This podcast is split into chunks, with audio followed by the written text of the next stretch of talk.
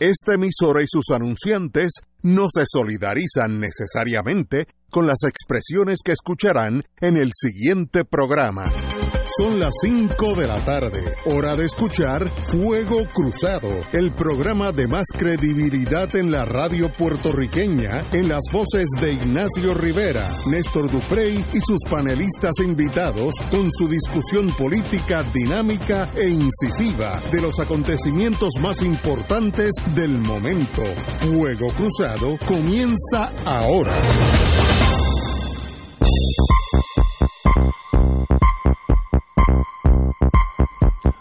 Amigos y amigas, hoy es lunes, ¿qué día es? 23 de diciembre. Estamos a unos días de Navidad y a unos días del nuevo año 2020. Y no es la visión, es el nuevo, el nuevo año que entra, 2020. Eh, así ¿Cómo, que ¿Cómo se siente usted? yo me siento muy bien, Sí. tranquilo, nada en, Sí. nada me incomoda. Nada lo perturba, nada, Nada, lo la vida es daña. suave. Como Sí. dicen allá en Italia, la vida es bella. La vita es bella. La vida es, la, la vida es bonita. Sí, sí. Usted se concentra en lo bonito y no mire lo feo. Yo quiero vivir como usted. Yo, yo quisiera, de eso que usted desayuna, o almuerza, o yo no, No sé mire si lo es... feo, porque No, no- yo quisiera, yo quisiera. Don Fernando, ¿cómo está? Martín, qué Saludos. bueno tenerte aquí. Buenas tardes a ustedes y a todos los radioescuchas. A las 6 de la tarde, 18 horas, aquellos que van a grabar para el, el FBI, viene con nosotros Juan Zaragoza, un candidato a la gobernación hasta hace unas horas y ahora es candidato a senador por acumulación del Partido Popular. Amigo mío, lo quiero mucho, buena persona. Vamos a hablar con él a las 18 horas, a las 6 de la tarde. Pero vamos a empezar con Oye, la, la eh, amiga sí, Kelleher. es que hay una que petición, pero no, Oye, lo, no lo adelante porque yo que- que me me, da dañas, me dañas el, me, me da cosa, man. me dañas la Navidad. Mira, eh, tú que eres una persona de corazón tan desprendido, Ignacio, hoy anda circulando un correo electrónico. A Fernando no le voy a preguntar porque me da sentimiento. Eh, pero a ti sí, porque yo sé que tú eres tú eres un dador alegre. ¿Te acuerdas cuando decían as- Sí. eso? Tú eres un dador alegre. Y hay un correo electrónico que está circulando un sujeto de nombre Andy Platner de una firma de relaciones públicas que se llama Platner Communications. Es en inglés, lo voy a reti- lo voy a traducir en mi inglés de Caguas. Eh, los días de Navidad son o deberían ser un tiempo del año para dar. Son también el tiempo del año donde todo el mundo te está pidiendo que compres algo o dones para una, para una buena causa. Eh, después de más de un cuarto de siglo manteniendo esta colección ecléctica de historias noticiosas, eh, voy a hacerte un pedido por primera vez.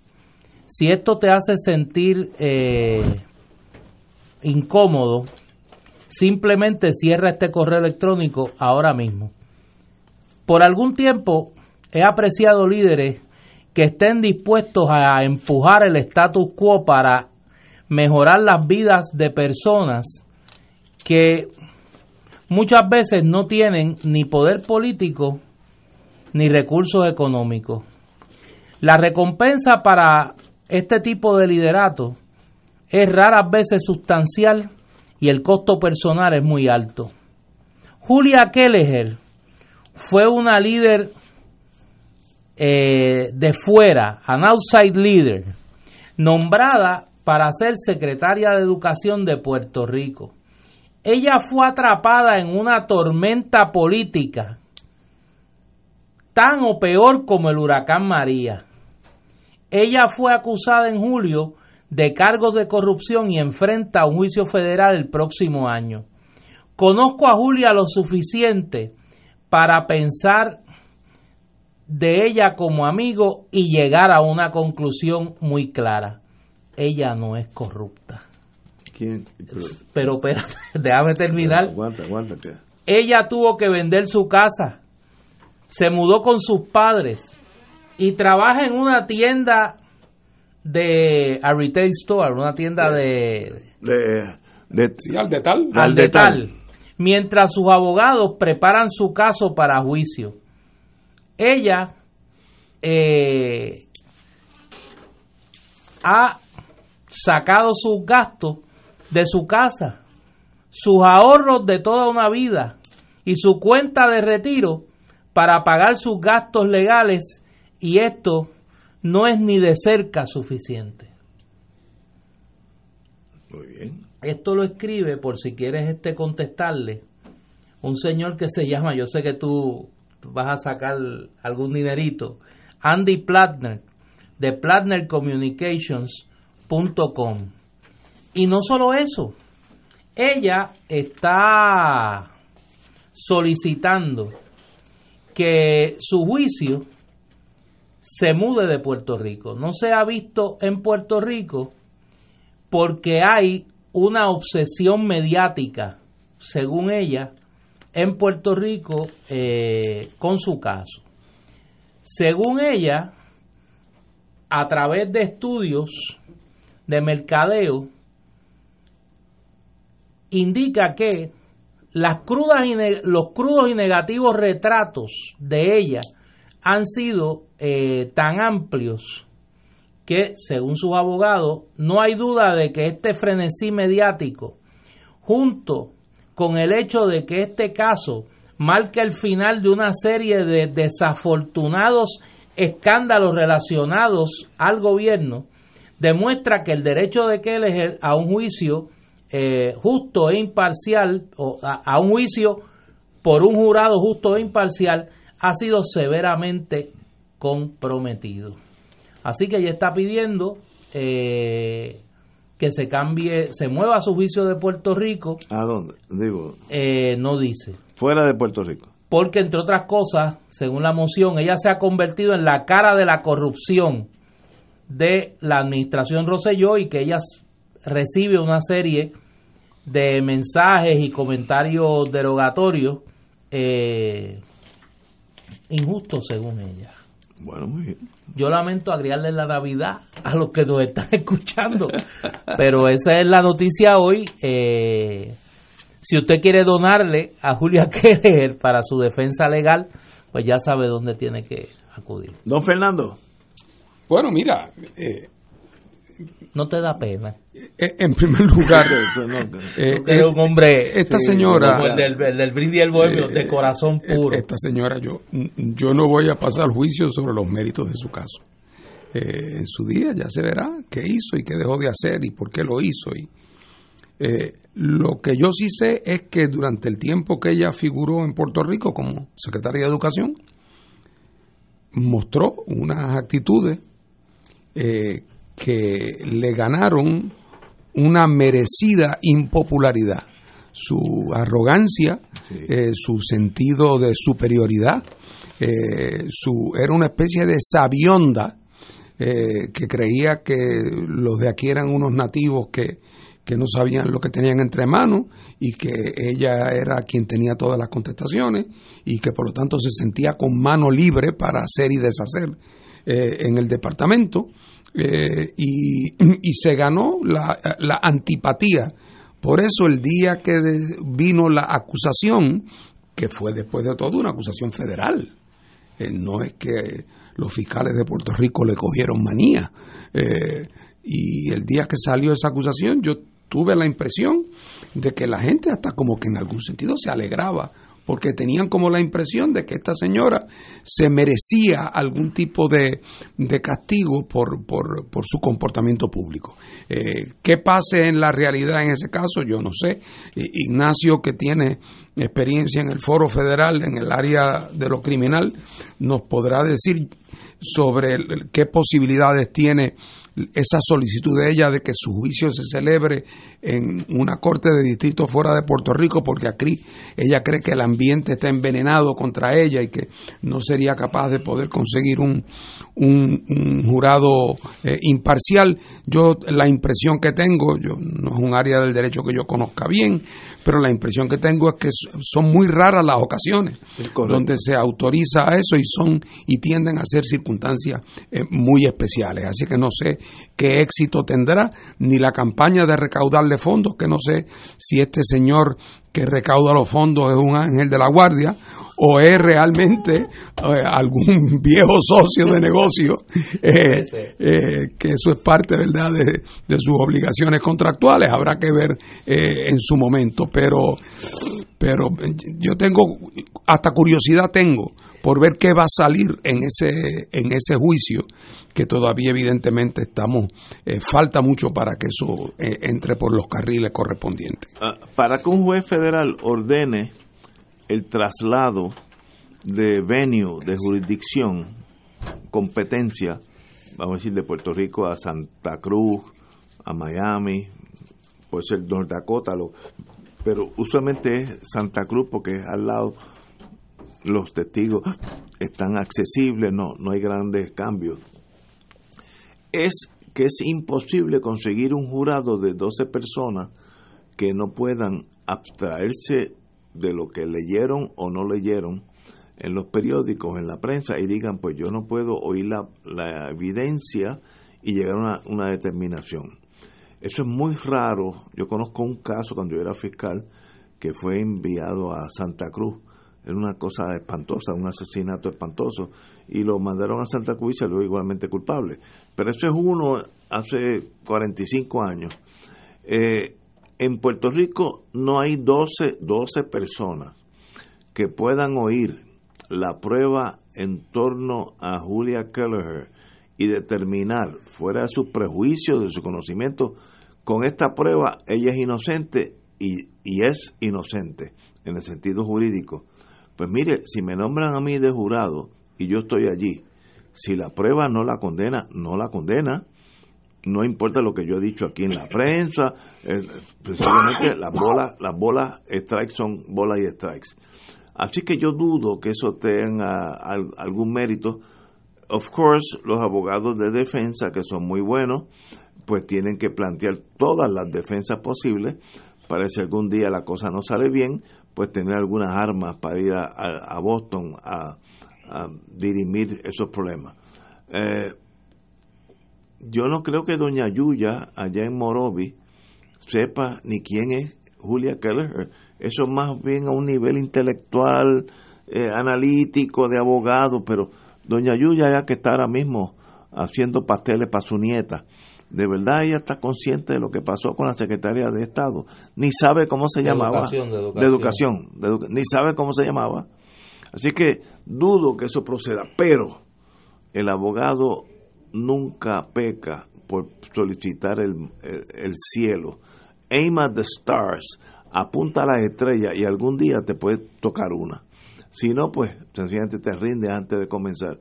Ella, ella tiene buenos, buenos abogados, eh, entre ellas la, amiga Domínguez, que es una excelente abogada de defensa, y le deseo lo mejor, y si gana, gana, y si pierde, pierde.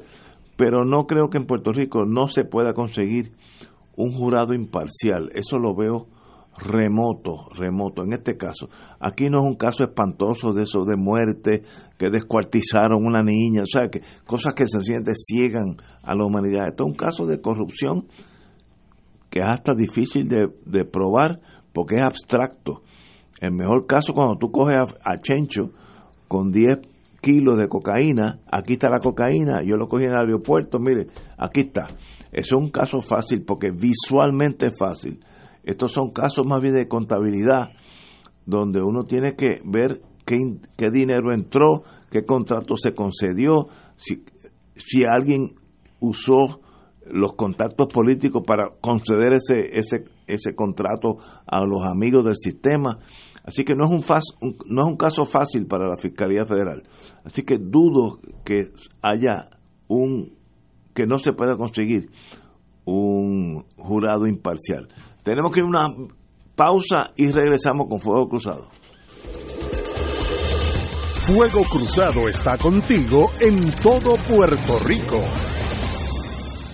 Beneficiario de Medicare, no sacrifiques tu salud por esas tarjetas que te dan otros planes. A lo mejor te están quitando beneficios para hacer esos pagos. Chequea bien. No dejes que te confundan. Con Triple S Advantage tienes una gran red más beneficios completos. Lo que ahorras, lo gastas en lo que tú quieras comprar y pagar. No pierdas los servicios que necesitas para cuidar tu salud. Oriéntate. Llama hoy mismo al 1833-771-7111, lunes a domingo de 8 a.m. a 8 p.m. La oficina médica del Dr. Ramón Luis López Acosta, especialista en medicina de familia, provee servicio a pacientes adultos y geriátricos de manera continua y comprensiva, servicio de medicina primaria preventiva y de medicina intrahospitalaria a nuestros pacientes, localizada en la calle Lloveras 650, edificio Centro Plaza, suite 207, Santurce, cerca del Hospital Pavía. Llámenos al 787 725 7888 725-7888 y haga una cita para evaluación. Aceptamos la mayoría de los seguros médicos Advantage y comerciales. Radio Paz te ofrece el mejor motivo para levantarte temprano y disfrutar el comienzo de un nuevo día de lunes a viernes con Enrique Liboy y Radio Paz en la mañana. La dosis perfecta de noticias, deportes y éxitos musicales de todos los tiempos, humor y curiosidades, calendario de actividades y tus peticiones musicales por el 787-300-4982. Conéctate con el 810 AM de lunes a viernes con Enrique Liboy y Radio Paz en la mañana. PSB Productions presentan en Puerto Rico el estreno mundial en español del musical Cinderella de Rogers and Hammerstein desde el 20 de diciembre en el Centro de Bellas Artes de Santurce, donde hay amor, hay magia. No te la puedes perder. Para información y boletos 787-505-6677, 787-620-4444 y 787-792-5000.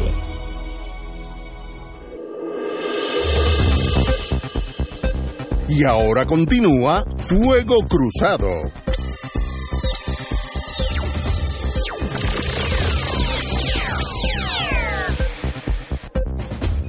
Regresamos al Fuego Cruzado. El exalcalde de San Juan, don Jorge Santini, evaluará aspirar a una posición electiva por lo que se encuentra completando los requisitos del Partido Nuevo y la Comisión de Estatal de Elecciones. Eh, fue a la escuelita de la estadidad, que es un requisito para poder ser candidato. Santini tomó la pasada semana el seminario de estadidad, requisito obligatorio para todo aspirante a una candidatura dentro de esa colectividad. Eh, en entrevista con Noticel, el exalcalde Santini confirmó que, acudió el pasado miércoles al comité del PNP en Gurabo para la escuelita de la estadidad y que evalúa seriamente regresar a la papeleta de esa colectividad. Estoy pensándolo, respondió el exalcalde Santini. Santini ha coqueteado con regresar a la candidatura del PNP para la alcaldía de San Juan, a la que aspira el senador Miguel Romero, luego de insistentes rumores en el 2018. Rechazó retar a Romero. Me imagino que la única avenida que tiene Santini abierta es la Senado por acumulación, que sí podría salir electo ya que tiene un factor de reconocimiento altísimo y sencillamente en, en ese mundo el, el tener reconocimiento en la isla es un factor importante. Así que no nos sorprendería ver al amigo y compañero Jorge Santini Padilla, candidato por acumulación en el Senado por el PNP en las próximas elecciones. Compañero. Yo creo que aquí, y déjame tomar aire, para poder hablar de este tema porque estamos en Navidad y es una época donde uno pues trata de no... Se le hace difícil. Sí, se hace difícil a uno agriarse la vida tanto, ¿no? Yo creo que los puertorriqueños estamos observando en los últimos días dos, eh, dos fenómenos bastante marcados. Es la depresión a la que convoca los anuncios de candidatura tanto en el PNP como en el Partido Popular. Yo creo que cualquier persona que no dependa directamente de alguno de los eh, miembros del aparato político de esas dos colectividades tiene que en su sano juicio deprimirse eh, con lo que está pasando en ambas colectividades de la que esta que esto parece un chiste lo de Jorge Santini pero un chiste cruel no eh, es la más reciente muestra porque eh, si tú buscas en el PNP, en el Partido Popular, los anuncios recientes pues dan ganas de llorar, ¿no? Y, ahorita a las seis vamos a tener aquí al buen amigo Juan Zaragoza, eh, que me parece que el retiro de su candidatura apunta a unas señales eh, preocupantes, ¿no? Para los que todavía la suerte final del Partido Popular les preocupe. pero por el otro lado, uno ve en eh, tanto en el Partido Independentista como en el Movimiento Victoria Ciudadana, el anuncio de un grupo de jóvenes eh, que representan que esperanza en la política puertorriqueña. Y entonces, parecería que nosotros vivimos en el medio de dos mundos. El mundo paralelo del PNP y el Partido Popular, donde por, por, por, por un diseño macabro, gente como Jorge Santini piensa que tiene alguna posibilidad, pues claro, si la última elección fue de Héctor Martínez y William Villafaña en el PNP, ¿cómo Santini no va a tener oportunidad para una candidatura dentro del PNP con los criterios tan laxos que parece que tiene el electorado, la base de ese partido? Pero lo que debe de llamar a, a una reflexión, y ahora que estamos en fin de año y va a venir el balance de las noticias más importantes del año, donde obviamente el verano del 19 y la renuncia del gobernador, pues se llevan la bandera, ¿no? Pero hay que pensar, si lo que nosotros estamos viendo en los partidos tradicionales, los partidos que hasta ahora han sido los protagonistas del ciclo político que se inauguró en 1968, no representa una negación total de lo que, de, de por dónde parece que anda el espíritu y la actitud de un sector considerable del electorado, incluyendo gente que hasta el 2016 se iba a voz en cuello en defensa de esos partidos tradicionales. Bueno, yo no soy quizás la mejor persona para hacer este planteamiento. Todo el mundo siempre dice, pero que el PIB nunca tiene primaria. Bueno, primero, Estados Unidos es el único país significativo en el mundo donde, se, donde los candidatos se cogen por primaria. O sea que eso no es así en Inglaterra, eso no es así en Francia, eso no es así en Italia. O sea, que la idea de que eso es como el, cielo democrático eh, en Estados Unidos, yo creo que con las experiencias que han pasado, si tuvieran la oportunidad de darle para atrás ese sistema, le daban para atrás porque es un sistema que distorsiona, que distorsiona. Aquí en Puerto Rico, el sistema de primaria es uno que estimula el que cualquier candidato notorio, oigan cómo escojo la palabra, no digo famoso, no digo conocido, digo notorio, como quien va a votar a la primaria es el corazón del rollo de partidos grandes populistas, como es el Partido Popular y el PNP un candidato notorio que puede incluso tener mala reputación porque no era el más cuidadoso eh, en ciertos desempeños, pero que era muy que era muy eh, eh, muy fogoso y era muy combativo y era de los que insultaba y era de los que atacaba al enemigo una persona como eso, mira, en las primarias la, se, la gente se lo toma como los gatitos a la leche. Hace varias semanas aquí hubo un corri-corre en Puerto Rico porque pensaban que Ricardo Rosselló y la esposa venían a presentarse como candidatos por acumulación, él al Senado y ella a la Cámara. Ese era el rumor que corría. Yo no tengo la más mínima duda de que si lo hubieran hecho en la primaria, Ricardo Rosselló salía uno de los candidatos del PNP y su esposa salía uno de los candidatos de la Cámara. Tengo la más mínima duda porque en una primaria el elector PNP llega, se encuentra con 13 o 14 nombres para senador por acumulación y en la primaria, no es la elección general, en la primaria puede votar por 6. Dígame usted cuántos PNP hay en el cual Roselló no es uno de los primeros seis, no el número uno, no el número dos, no el número tres, pero por lo menos el número seis. Pues claro que sí. Así que entonces, pues, pues, Ricardo Rosselló, para usar un ejemplo más bien dramático, y su esposa, que nunca ha estado activo en política, pero que tiene reconocimiento, los dos hubieran salido muertos de la risa. Y el señor Santini, si corre, independientemente, habrá muchos PNP que tienen dificultades con él, o algunos en San Juan que le atribuyen que, que echó a perder una plaza segura, pero saca el mínimo necesario. Y como los de acumulación, normalmente de los seis que acaben en la papeleta, aunque el partido pierda, en condiciones normales cuatro de los seis salen. Lo cual quiere decir, por lo tanto, que es un camino en los partidos grandes donde el riesgo se minimiza, donde el riesgo se minimiza. Y como son por acumulación, ni mucha campaña tienen que hacer en los partidos grandes, porque los carga la candidatura a la gobernación. Así es que es una posición irresistible. Mientras haya un sistema de primaria, los candidatos que tienen esas características que podríamos llamar negativas, esas características se vuelven positivas para propósito de salir electo en, la, en las primarias. Eh, así es que me parece a mí que para muestra un botón en las primarias internas que celebraron, para ver quién sustituía a los que habían renunciado o se habían ido, el señor Villafañe y el señor Martínez, ambos son los que prevalecieron. En el Senado, sí. No para muestra ese botón, imagínate. Ese es el mejor botón. Ese es el, eh, eh, eso es lo más claro.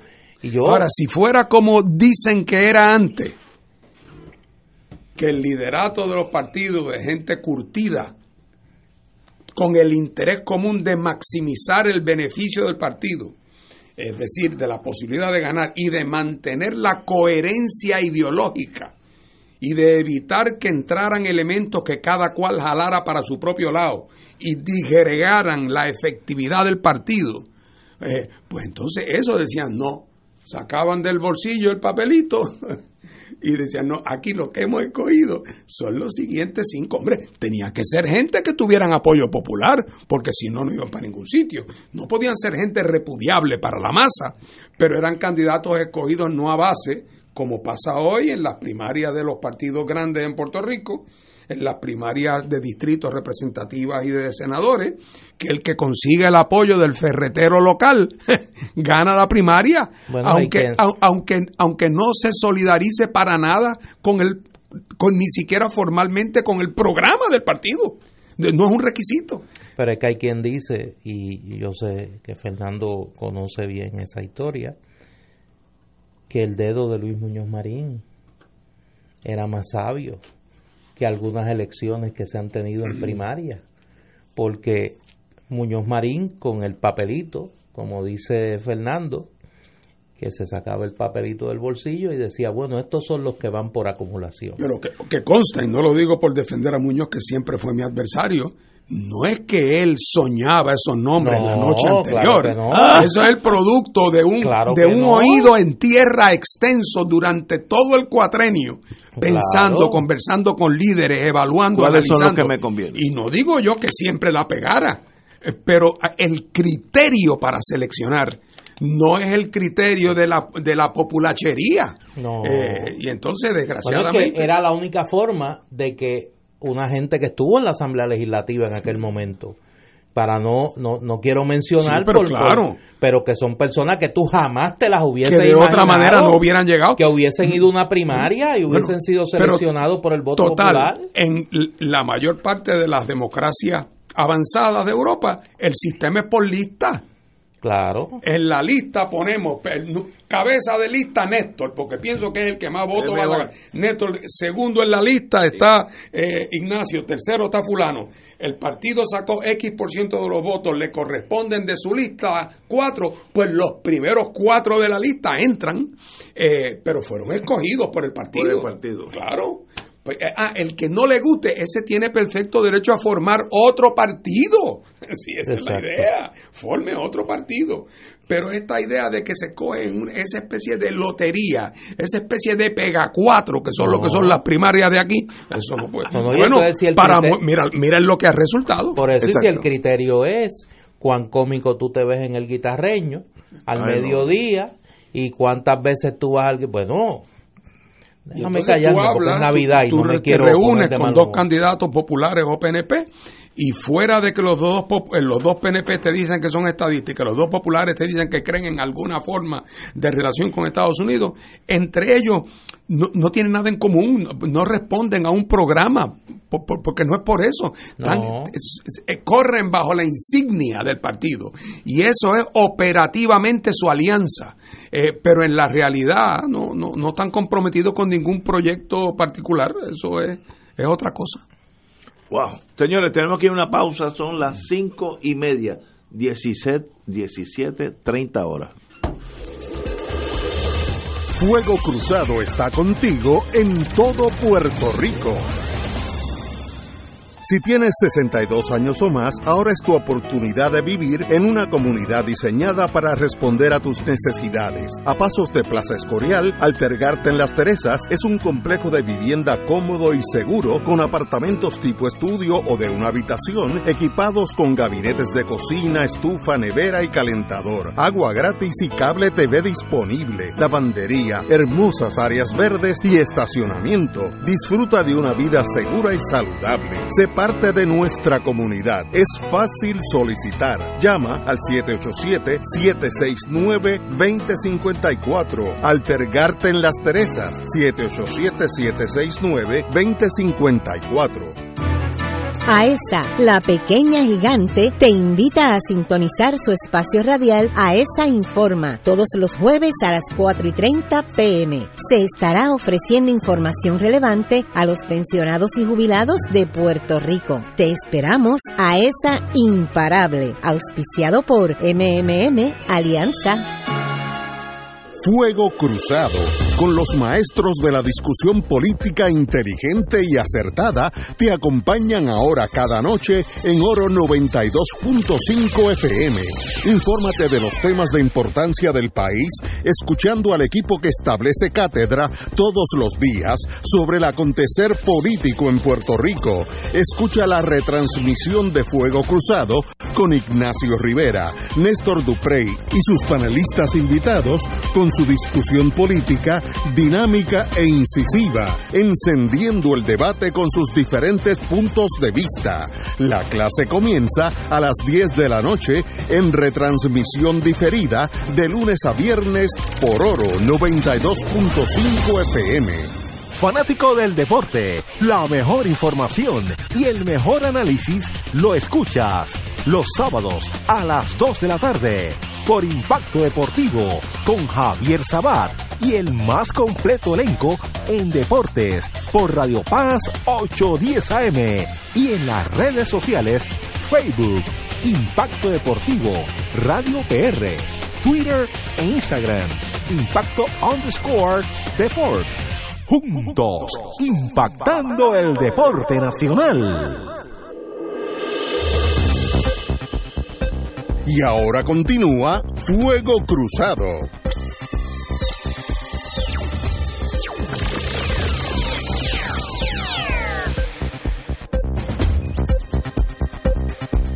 Regresamos, amigos y amigas, a Fuego Cruzado. Oye, ustedes que son Oye, gente, quiero hablar de la alianza la alianza, en el pero Partido Popular. allá en el, Sí, allá. en, Pero, en el pero- veintipico. no, no, la pero- alianza Delgado Altieri Nadal Power.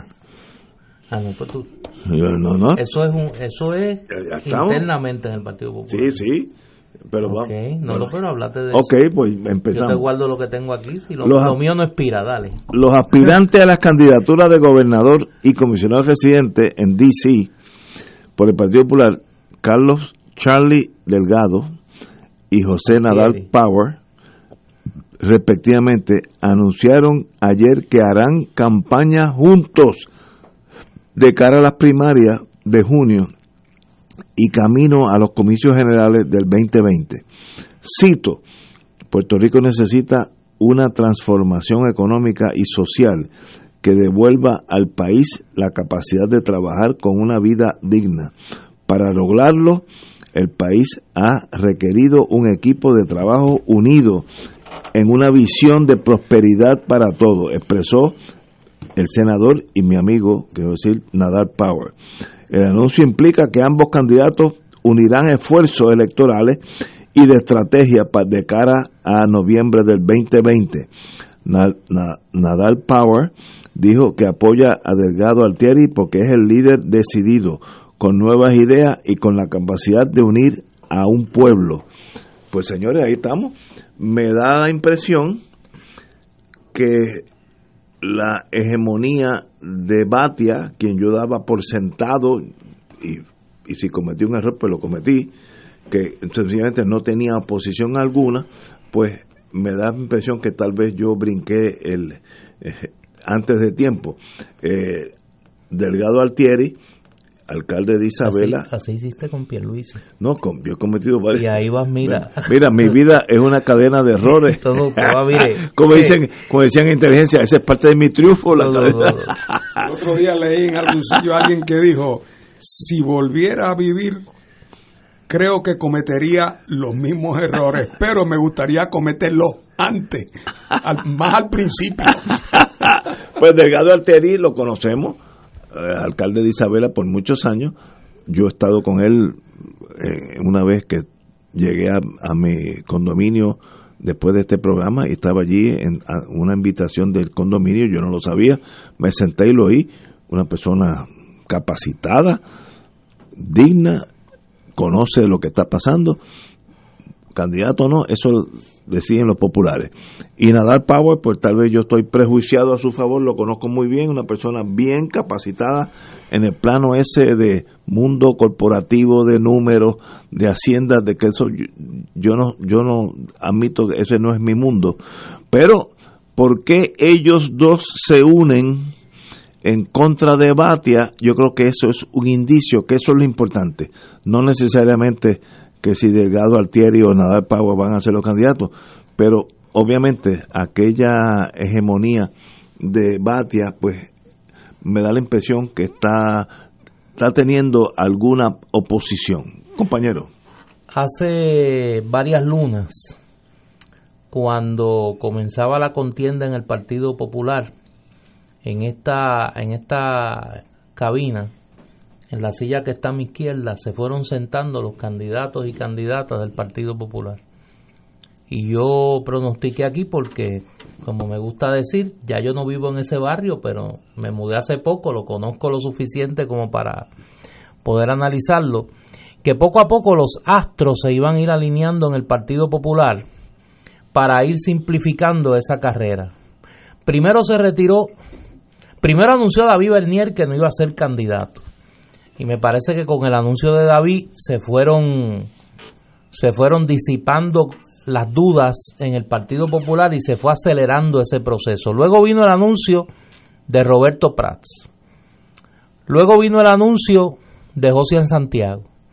Ahora viene el anuncio de el amigo Juan Zaragoza, que lo vamos a tener aquí.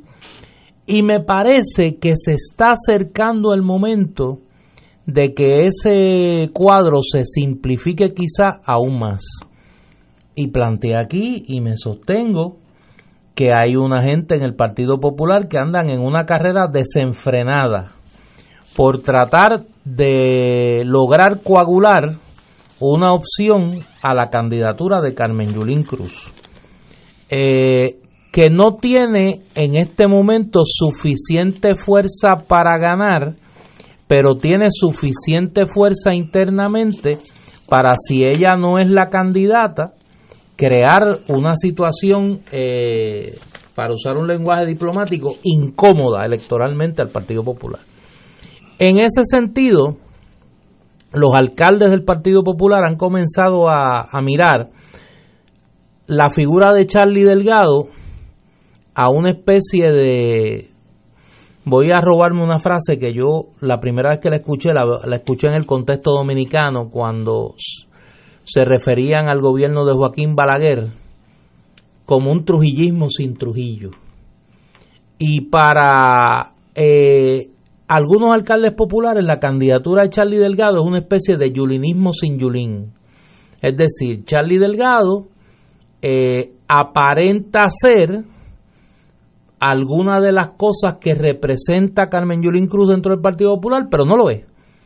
Y permite unos, unas genuflexiones eh, que no atentan contra los intereses dentro de esa colectividad. Y ahí tenemos el caso de esa, esa alianza al interior del Partido Popular de una persona que se identifica como soberanista, como es Charlie Delgado, con una persona que se identifica como defensor del Estado Libre Asociado en su manera más clásica, como es el amigo Nadal Power.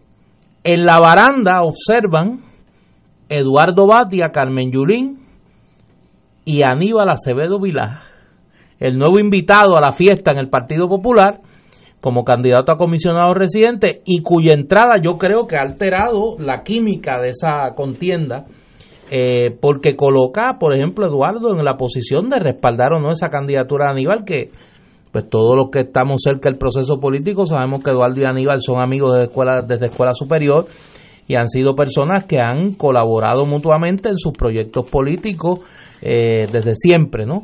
Y en el caso de Carmen Yulín, pues la coloca un poco corriendo por, corriendo por fuera de, eh, de ese arreglo o de esos intentos de arreglo de componendas en el partido en el Partido Popular. Y yo creo que al Partido Popular le pasa también lo que le pasa al PNP, o sea, no hay una lectura crítica del estado actual del electorado puertorriqueño en el Partido Popular, o sea, es el hacer las cosas como siempre. Es vamos a evitar la primaria, vamos a evitar la confrontación, vamos a la teoría de la casa grande, que aquí lo que hay que esperar es que el mango se gotee porque el PNP se va a dividir y el desgaste del PNP es tal que nosotros vamos a ganar por confiscación. Y yo creo que esa es la apuesta que mucha gente en ese pequeño mundo cada vez más pequeño del Partido Popular está intentando apostar, me parece, que con pocas posibilidades de éxito. Don Fernando. Bueno, mira, e-, esta sí es difícil es difícil ah. para mí, eh, porque es lo que dice Néstor. Néstor estuvo ahí adentro muchos años y conoce esa dinámica y, y además lo, las químicas de las relaciones personales que a veces son tan decisivas en estos casos. Yo cuando leí la noticia, claro, la leí con primero nada de raro tiene que se formen planchas en los procesos de selección de candidatura.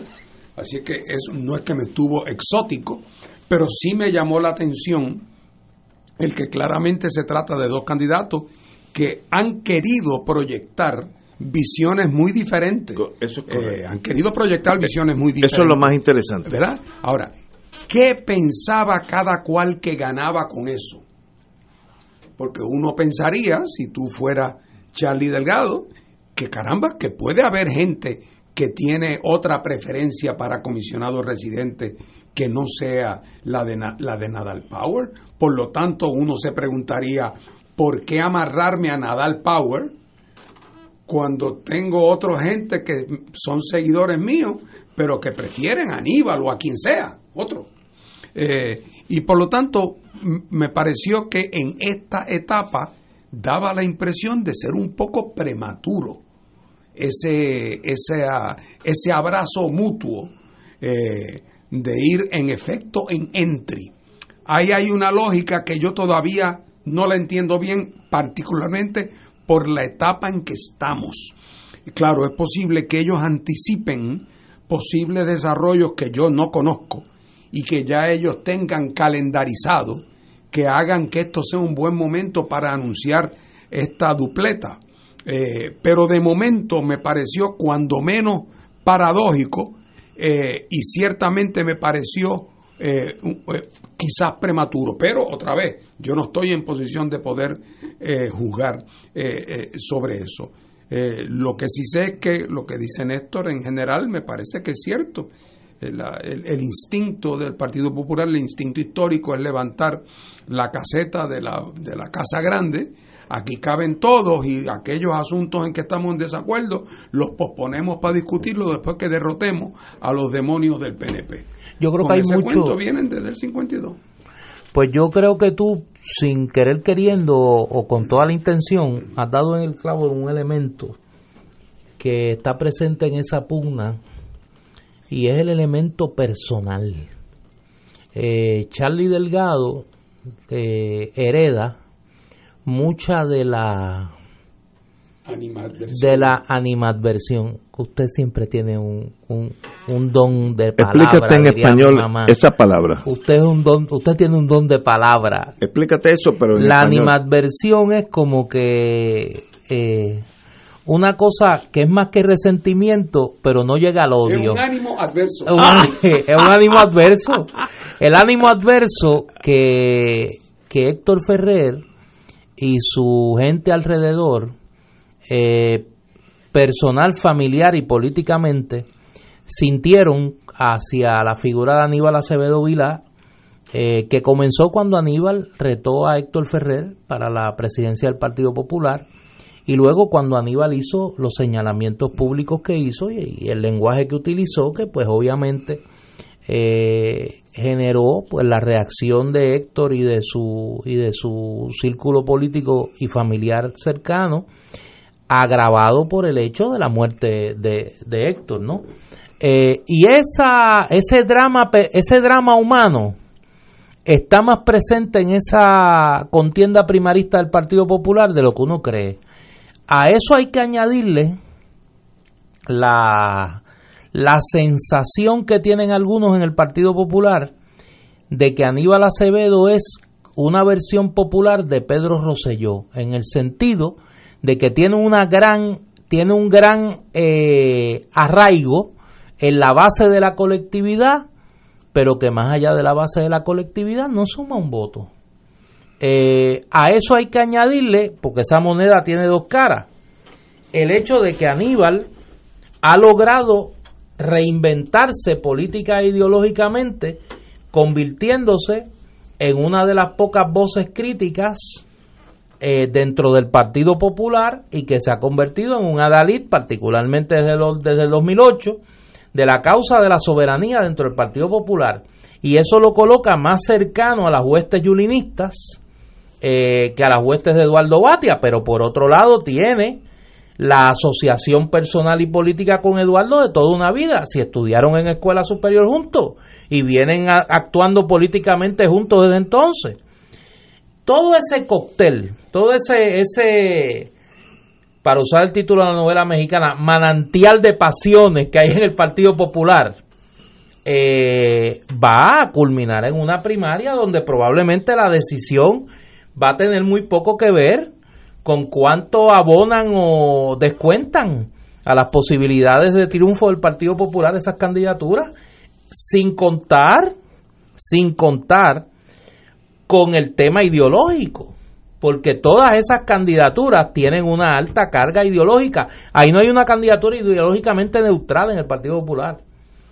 Eduardo Batia representa unos sectores eh, que han sido muy críticos del modelo económico y político que representó en un momento dado el Partido Popular. Eh, la posición sobre la educación, la posición sobre la Autoridad de Energía Eléctrica y demás. Por el otro lado, Nadal Power representa la visión tradicional del, Estado Libre Asociado. La candidatura de Yulín y de Aníbal representa una visión soberanista en mayor o menor eh, intensidad y de, y de intento de cambiar el rumbo ideológico del Partido Popular. Todo eso está en juego también. O sea, y, y en un momento donde decir que se le va la vida al Partido Popular no es un cliché.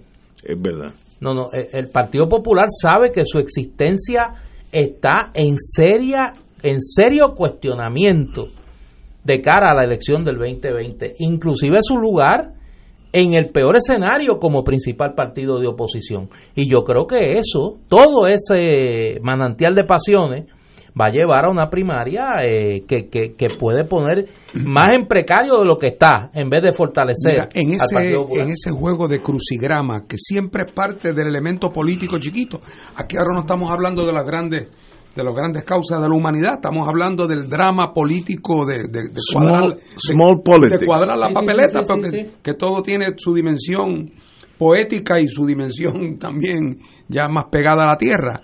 Eh, yo incluso llegué a, pensar, claro, cuando yo pienso sobre estas cosas del Partido Popular, es como quien fantasea, porque no, no tengo fundamentos para hacerlo, pero yo llegué a pensar que Batia le hacía falta un mejor candidato a comisionado residente que Nadal Power. Y llegué a pensar que lo que en lo que esto iba a derivar según llegaba a fin de mes era que lo que parecía ser el dúo más efectivo para la papeleta popular era que el amigo Roberto Prats se hubiera lanzado para la candidatura a comisionado residente. Porque imagínate ahora la percepción de la gente de que Yulín y, y Aníbal son un entry por la alegada afinidad ideológica. Entonces deja, y entonces están en entry el Nadal Power, que es más conservador, con el de el alcalde de Isabela, y entonces el llamado front runner está solo, está en el baile sin pareja. Correcto. Así que por eso yo pensé que eh, hace tiempo que él debió haber traído una pareja vistosa. Eh, al, al, al, baile y en el momento donde eh, se salió eh, eh, Prats de la carrera que hablaron de que él colaboraría y ayudaría. Yo llegué a pensar que podía haber la posibilidad de un, de un entry dual. Pero nada, quedan algunos días de aquí al día 30 de diciembre. Tenemos aquí una pausa, amigo. Fuego Cruzado está contigo en todo Puerto Rico. Carla, ayúdame aquí. ¿Qué te pasó? Me tropecé con ese zafacón saliendo por la puerta. Pues no te muevas, que hay que proteger la escena. Déjame anotar. ¿A qué hora fue? ¿De dónde tú venías? ¿Y el zafacón estaba ahí cuando entraste? Foto del pie la tienes. Si lo tuyo es la investigación, EDP University es para ti. Nuestra escuela de justicia criminal te ofrece grados asociados en justicia criminal, seguridad y protección ejecutiva y bachillerato en ciencias de justicia criminal con concentración en ciencias forenses. Conoce más en edpuniversity.edu. Saber es poder. Beneficiario de Medicare, no sacrifiques tu salud por esas tarjetas que te dan otros planes. A lo mejor te están quitando beneficios para hacer esos pagos. Chequea bien. No dejes que te confundan. Con Triple S Advantage tienes una gran red más beneficios completos. Lo que ahorras, lo gastas en lo que tú quieras comprar y pagar. No pierdas los servicios que necesitas para cuidar tu salud. Oriéntate. Llama hoy mismo al 1833-771-7111, lunes a domingo, de 8 a.m. a 8 p.m.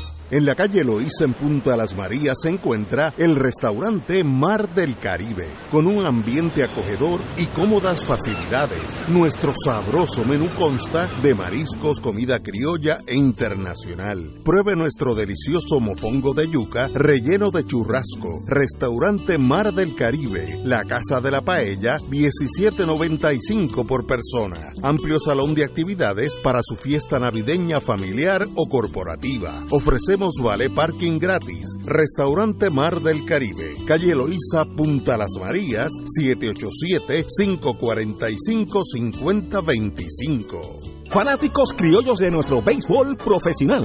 Los juegos de los criollos esta temporada. Escúchalos por aquí. Radio Paz 810 AM en las voces de Edgardo Pereira, Canito Negrón y Héctor Sonde y Feliciano. Caguas, un equipo de mucha tradición en nuestro béisbol profesional. Por aquí, Radio Paz 810 AM y Radio Paz 810.com. ¿Qué te parece, Cholito? ¿Qué te parece, Cholito? Y ahora continúa Fuego Cruzado. Regresamos, amigas y amigas, a Fuego Cruzado. Quiero decir una cosa, hace, vamos a detener un poco la política pequeña y vamos a entrar en la política, por lo menos federal. Hace como un mes o dos meses, eh, unos amigos, mozalbete, vamos a ponerlo así, asaltaron por equivocación a gente del FBI una noche, un sábado por la noche, y les robaron el arma y, y, el, la identificación.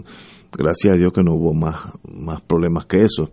Y yo dije, estos muchachos no saben a quién han cucado. Porque si usted cuca un toro miura, aunque esté comiendo hierba y esté tranquilo, usted le da los, lo aguijona y ese toro es toro.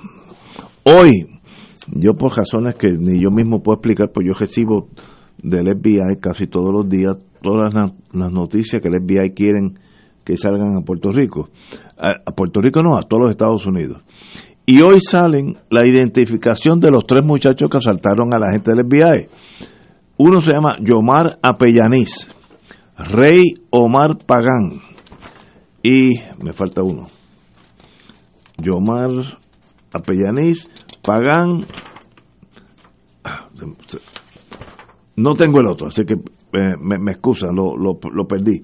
Pero dice todo. Cuando nació este Apellaniz, febrero 14 del 97, la foto, 170 libras, eh, eh, el número que tienen en el gobierno federal, ofrecen 25 mil dólares a aquel que lo delate en el sentido de que sepa eh, que ellos lo puedan arrestar y lo mismo para el otro. En otras palabras, señores, hay que saber que el no cocar el toro Miura es un síntoma de inteligencia. Si usted cuca el toro, el toro lo va a conseguir. Esto es un carjack, no, fue un carjacking, sino un robo más a mano armada, que de los que pasan 10 al mes en Puerto Rico, pero este, el FBI va a dedicar el resto de su ex- existencia a conseguir estos tres muchachos, que todos son jovencitos en los años 20, hasta que los arresten y entonces eh, uno nació en el 2001, otro nació en el 1997, están las fotos, están las fotos cuando estaban haciendo el carjacking. ¿Por qué hacen eso? Porque el sistema no permite que tú debilites el sistema. Mire qué fácil es entenderlo. Así que, moraleja a los muchachos, cuidado con quien cucan, porque el toro, como dicen en la Junta, el toro faja. Y si usted cuca el toro, el toro le va a caer encima. Oye, ahora que tú hablas del sistema, Mm, del cual yo sé muy poco. no, no, tú sabes, muchacho. Hoy el diario Metro publicó una entrevista a Raúl Maldonado, que yo pensé como, como decía mi abuelo, que se había embarcado. Oye, esa es la palabra. Sí, se había embarcado. Oye, sí. Eh, el hombre sale hoy en el diario Metro eh, con unas declaraciones donde se abroga haber destapado la olla de lo que estaba pasando. ¿Qué y pasando? entonces, de todo lo que estaba pasando en el gobierno, tú ni sabes lo que estaba No, pasando. no, yo no sé nada. Ni, ni sé ni No, quiero yo saber. sé, yo sé. Y entonces es una entrevista a tres voces de una especie de coral eh, navideña, donde está eh, Raúl Maldonado, está su hijito, eh, Rauli, y como solista en algunas ocasiones la licenciada eh, Mayra López Mulero. Eh, y entonces plantean eh, los tres que aparentemente eh, el Departamento de Justicia no ha vuelto eh, a citarlo. Y dice que ellos se han ocupado, y cito, nos ocupamos de que otras entidades que no son el Departamento de Justicia recibieran la información eh, sobre las denuncias que, que han hecho. Y a mí me está curioso por qué ahora, a finales del año, vuelven a salir a la luz estos personajes. Porque llevaban bastante tiempo en silencio. Calladito, sí. Llevaban desde agosto sin decir una sola palabra. De hecho, cuando uno lee la entrevista, no hay mucho eh, en términos de señalamientos concretos. Pero ¿no te está curioso que hayan salido en este momento otra vez? Sí, ya que Sí. lo menciona, sí, sí. Me, no es lógico porque estamos en Navidades, ¿por qué ahora? ¿Tú crees que no es lógico? No es lógico. Lo, si ah, no habían sonado por unos meses, ¿por qué ahora? ¿Y por qué salen ahora? No, no, eh, no, no tengo explicación para eso. Pero ese es el sistema, no, no, no hay, no hay forma de yo arreglar eso. Tengo aquí un pensamiento de Sigmund, Sigmund Freud, el Fíjate psicólogo. cómo tú o sea, yo te hablo de los de, de los Maldonados y Mayra López Mulero Y yo. y tú me sales con Sigmund Freud. Freud. Pero hay un nexo. Sí, no, no, no, no. La teoría de la Mira, represión. mira. De uno reprime, uno reprime. Si alguien no hace nada por casualidad, aunque lo parezca, es Ignacio. Zumba, zumba. Un Dale. pensamiento de él. Tengo De unos varios, pero hoy, hoy, hoy traje uno nada más por equivocación, quería traerlos todos. Sí. Antes que te diagnostiques con depresión o baja autoestima, primero asegúrate de no estar rodeado, rodeado de idiotas. Este señor era un genio. Sí. Pero eso lo aplica a alguna gente. ¿Qué qué, muchachos? Se aplica Pero, completamente. eso la- pero fíjate, me está, ahora me está más curioso ¿por qué tú traes eso? No, sí, un pensamiento Ahora, que... creo que por lo menos esa noticia de hoy reivindica lo que creo que fue objeto de consenso en esta mesa en aquel momento, que quien había divulgado lo del chat era, Era Raúl Maldonado. Era Raúl Eh, ahí Maldonado. salió. Que- Sí, ya ahí salió. Sí, sí, claro. Es que eh, era como, ¿Y la, como, en la, como en la novela de detective clásica, tenía motivo, oportunidad y medios. Y medio. Claro. Pero ¿y por qué los Maldonados hacen eso? Hablando Bueno, de- él alega- si yo fuera detective, ¿por qué? Bueno, él alega que lo hizo para denunciar lo que estaba pasando y admite hoy que cometió un error en no haberlo hecho antes. Eh, Yo creo que está dentro de, de su esquema de cooperación con el FBI también, eso creo yo. de sus disclosures eh, al, al FBI Fíjate. también. Tú cooperas cuando tienes la, la posibilidad de que te acusen a ti. Sí, bueno, claro. Fíjate, como yo tiro ese, esa- Bueno, no, no, porque ese, es que- ese martillo en la maquinaria. porque es que después de todo no nos olvidemos de los señalamientos que se hicieron sobre las cosas que estaban ocurriendo en Hacienda bajo, bajo el señor Maldonado, a quien, por cierto, yo no conozco. Yo no sé quién es. Y, es, y cuando él cae, cuando su nombre cae, acusado de que anda protegiendo a ciertos contratistas, entre ellos a quien contrataba al hijo, ahí es que entonces él de momento rompe y pelea y acusa.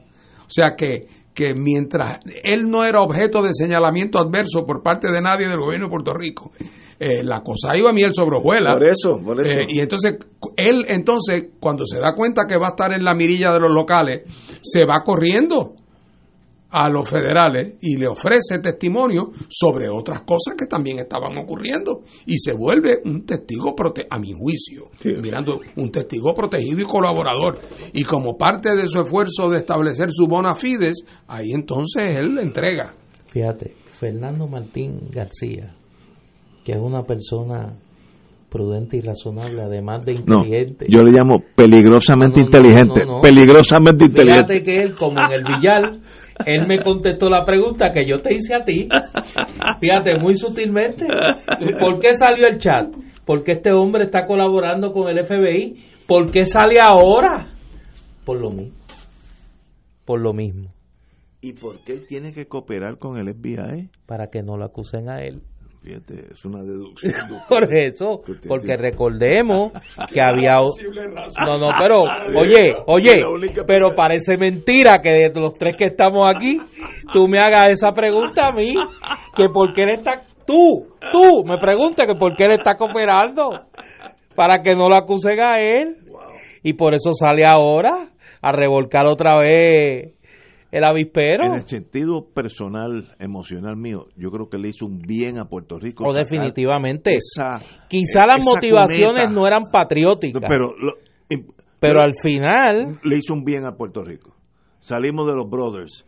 Y eso en Puerto Rico ganó, ganó en ese. Sí. ese- y sin esa cosa, todavía estarían allí los brothers repartiéndose el dinerito y vendiendo el morro y aplanando el yunque para hacer una organización. Porque no tenían límite de nada en su fíjate ignorancia. que su propia abogada, Mayra López Mulero, lo define como el chota más amado. Fíjate, En la una- entrevista ella dice, mire, que mi cliente es el chota más amado. que es una, una palabra que yo no usaría. Yo sé que a ti no te gusta. Esa palabra te cae, te, te crea este... Sí, no. delator, delator Sí, es sí. más fina. Cooperador. Cooperador. Yo sé que a ti no te gusta. Pues señores, vamos a una pausa, amigos. Son las 6 de la tarde. Fuego Cruzado está contigo en todo Puerto Rico.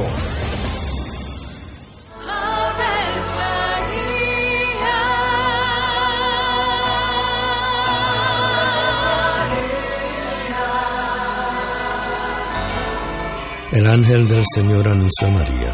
Y ella concibió por obra del Espíritu Santo. Dios te salve María, llena eres de gracia, el Señor es contigo. Bendita tú eres entre todas las mujeres, y bendito es el fruto de tu vientre Jesús. Santa María, Madre de Dios, ruega por nosotros pecadores, ahora y en la hora de nuestra muerte. Amén. He aquí la esclava del Señor. Hágase en mí según tu palabra. Dios te salve María, llena eres de gracia, el Señor es contigo.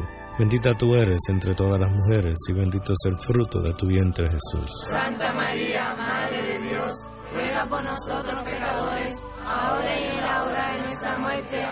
Y el Verbo se hizo carne. Y habitó entre nosotros. Dios te salve María, llena eres de gracia, el Señor es contigo.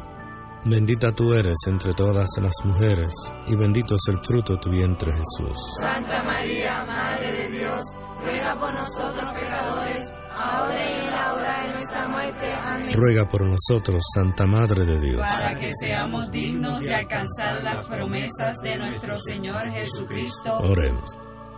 Derrama, Señor, tu gracia sobre nosotros, que por el anuncio del ángel hemos conocido la encarnación de tu Hijo, para que lleguemos por su pasión y su cruz a la gloria de la resurrección, por Jesucristo nuestro Señor. Amén. Gloria al Padre, al Hijo y al Espíritu Santo. Como era un principio, ahora y siempre, por los siglos de los siglos. Amén.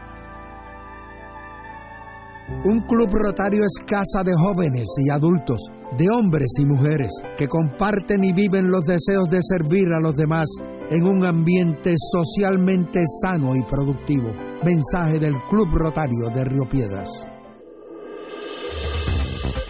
Aquí la llama se enciende cada tarde a las 5 porque escuchas Radio Paz 810 AM, WKBM San Juan y retransmite en diferido WOROFM Corozal San Juan, la Casa de Fuego Cruzado, el programa de más credibilidad en la radio puertorriqueña.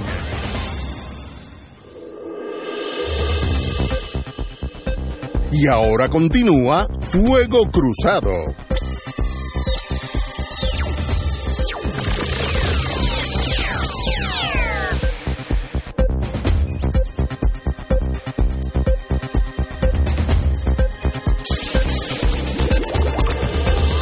Regresamos, Boys and Girls de Fuego Cruzado, compañero, don Néstor. Sí, estamos en las últimas 48 horas para que se hagan realidad las peticiones de regalo eh, de cara al día de Navidad. Mañana es Nochebuena y pues los niños y niñas y los que no somos tan niños y niñas, pues andamos en la- la- las últimas gestiones para que se nos regale lo que hemos pedido si nos hemos portado bien, ¿no? Y le he pedido a un querido amigo que se diera la vuelta por acá por Fuego Cruzado para hablar de un libro que me parece que es un extraordinario regalo de Navidad, particularmente para las fanáticas y fanáticos del béisbol eh, en Puerto Rico y la figura de eh, Roberto Clemente. Y me refiero al amigo y hermano Jorge Fidel López, que, como he comentado aquí, acaba de publicar el libro Roberto Clemente, El Astro Boricua. Eh, la gente dirá, bueno, otro libro sobre Roberto Clemente, ¿cuántos más se van a publicar? Oye, sí. Eh, y como siempre digo, la, de las ironías de la vida y de la figura de Roberto Clemente, son pocos los libros sobre Roberto Clemente que se han publicado en Puerto Rico. La mayoría de los libros eh, que se han publicado sobre Clemente se han publicado en los Estados Unidos eh, y este en particular cubre un tema que aunque usted no lo crea, no se había cubierto por un libro específicamente sobre Roberto Clemente. Eh, pero teniendo el autor aquí, pues no le voy a, robar el privilegio de que él nos cuente. Eh, Jorge Fidel López, bienvenido a Fuego Cruzado. Muchas gracias por la invitación nuevamente a este programa. Sobre todo, felicidades, eh, Néstor, Ignacio. De verdad, un privilegio para mí estar, estar aquí con ustedes esta tarde. Eh, gracias por esas palabras, Néstor. De verdad que, eh, viniendo de ti, eh, sobre todo, eh, el libro se trata sobre la historia de Roberto Clemente como jugador en Puerto Rico desde sus inicios en su juventud hasta el 1972, que él fallece, eh, tenemos aquí eh, cronológicamente documentado eh, a través de estadísticas y fotos todo lo relacionado con Roberto Clemente en su vida peloteril. Por cuestiones del destino, venía pensando, y tal día como hoy, hace 47 años, fue el terremoto en Nicaragua. Y ahí empezó el principio del final. Y no sé si es por casualidad o por casualidad que yo estoy aquí en el día de hoy, hablando de Roberto Clemente. Eh, este libro lo pueden conseguir en Casa Norberto, Librería El Candil en Ponce. Eh, modestamente presentamos este proyecto eh, que se compone de cientos de fotos, sobre 400 fotos sobre Roberto Clemente. Intervinieron el Archivo General de Puerto Rico, el proyecto digital, digitalización del periódico El Mundo en la YUPI, el Archivo Histórico de Ponce, Archivo de Junco, eh, Fundación Muñoz Marín, grandes coleccionistas de Puerto Rico que tuve la gran suerte que compartieran conmigo su- sus colecciones y, un golpe de suerte del destino eh, eh, el museo de Cooperstown en Nueva York. Así que ese es mi proyecto. eh, humildemente lo presentamos. Eh, cada se compone de lo que llamamos en el argot del béisbol, del roster, quienes componían ese equipo con, con el cual Roberto jugaba, quienes eran los jugadores, quienes eran los coaches, quienes eran los dueños, y eso va acompañado a su vez de copia del contrato de cada uno de sus temporadas de las cuales él participó, desde aquel 9 de octubre del 52, cuando él firma por 40 dólares con los cangrejeros del Santurce de don Pedrín Zorrilla. Ahí está todo lo que tiene que ver con la carrera de Roberto Clemente en Puerto Rico. Correcto. Desde Eh, que comenzó allá con el equipo sello rojo en softball, ujú, Juncos en la pelota AA, correcto. Santurce, Cagua, Río Piedra y San Juan. Y los famosos senadores del San Juan. Más vale que los mencione. Eh, Jorge es muy modesto. Ese libro contiene, yo creo que la investigación más abarcadora sobre Roberto Clemente en Puerto Rico. Tiene todas las estadísticas de Clemente aquí, tiene los hechos más sobresalientes de su carrera en Puerto Rico, tiene más de 400 fotos, el libro está eh, muy bien diseñado, es un libro muy manejable en full color, eh, con una gran resolución la fotografía, y no solo está eso, hay mucho de la cubierta periodística de la carrera de Clemente fuera de Puerto Rico, en los Estados Unidos. Está la experiencia de Clemente como dirigente en Puerto Rico, tanto en el béisbol aficionado con los Cardenales Río Piedra, como las dos veces que dirigió a los senadores de San Juan. Está la, la participación de Clemente a nivel internacional, tanto en series del Caribe, series interamericanas, y su dirección del equipo de Puerto Rico en la Serie Mundial en Nicaragua en el 72. Es decir, es una investigación más que abarcadora, completa. El libro es bilingüe, está escrito en inglés y en español. Y a mí me pareció que es un extraordinario regalo para las fanáticas y los fanáticos del béisbol. Desde los adolescentes que no conocen la figura de Roberto Clemente o que solo saben que pues es el nombre de un coliseo y de un estadio y que se habla mucho de él, hasta los fanáticos que a través de la nostalgia reviven la figura eh, de Roberto Clemente. Hay mucho de, de, su, de su carrera fuera de Puerto Rico. A mí me parece que es una mirada a la figura de Clemente distinta y que tiene lo que a los fanáticos del béisbol nos gusta y no solo a los fanáticos del béisbol, los que quieren conocer sobre la vida de Roberto Clemente. ¿Dónde se consigue el libro? Se consigue en el Museo Felisa Rincón en el Viejo San Juan, se consigue en Casa El Candil en Ponce, se consigue en Librería Casa Norberto, Plaza Las Américas y Río Piedras. ¿Quién diseñó el libro? Iraida Nieves. Es una artista gráfica, le envío un saludo eh, del área de Cagua. eh, por fin nos encontramos. eh, una persona sumamente responsable. No sabía de béisbol, pero sabía de su trabajo de imprenta, de artes gráficas. Y nos complementamos. Y este proyecto de tres años después de tener un pequeño time out por cuestiones del destino y grandes amigos como Néstor Duprey que me empujaron a finalizar el libro porque por poco no lo terminamos, pero fueron muchos años de investigación, muchas veces a los archivos, muchas veces tratar de convencer a esos eh, personas que eh, coleccionan. Coleccionistas, que son celosos. Son bien celosos con sus colecciones y los entendemos porque le cuesta dinero. Y ninguno me dijo que no, al revés. Tengo material para, para el segundo libro, eh, de tantas y tantas y tantas fotos, anécdotas, eh, documentos de Roberto Clemente que están corriendo por ahí y nos hemos dado la tarea de recolectar toda esa data y de que algún día existe en Puerto Rico, y eso es uno de mis grandes eh, proyectos, un archivo histórico investigativo sobre la figura de Roberto Clemente. Y, y en eso es lo que estamos trabajando. Así que nada, le doy las gracias nuevamente por privilegio tenerte aquí, hermano. Y gracias, eh, Néstor. Eh, seguimos con la fiebre del béisbol. Les exhorto que vayan al parque, eh, los, los seniors como yo pagamos 250, este, los niños entran gratis. Este año no hay excusa para no ir a los juegos de casi gratis. Por eso. Y esperamos que algún día este haya el equipo de los senadores que regresan aquí a la capital. Estamos en eso, estamos en Así que estamos trabajando para eso. Estamos en eso y de nuevo muchas gracias a todos y buenas tardes. Privilegio, amigo. Gracias, Jorge. Y ya lo saben, el libro se llama Roberto Clemente el Astro Boricua se consigue en las principales librerías del país. Un extraordinario regalo para los fiebrus del béisbol y los que sencillamente quieren conocer un poco más de la figura del Astro Boricua Roberto Clemente. Señores, tenemos que ir a una pausa, amigo.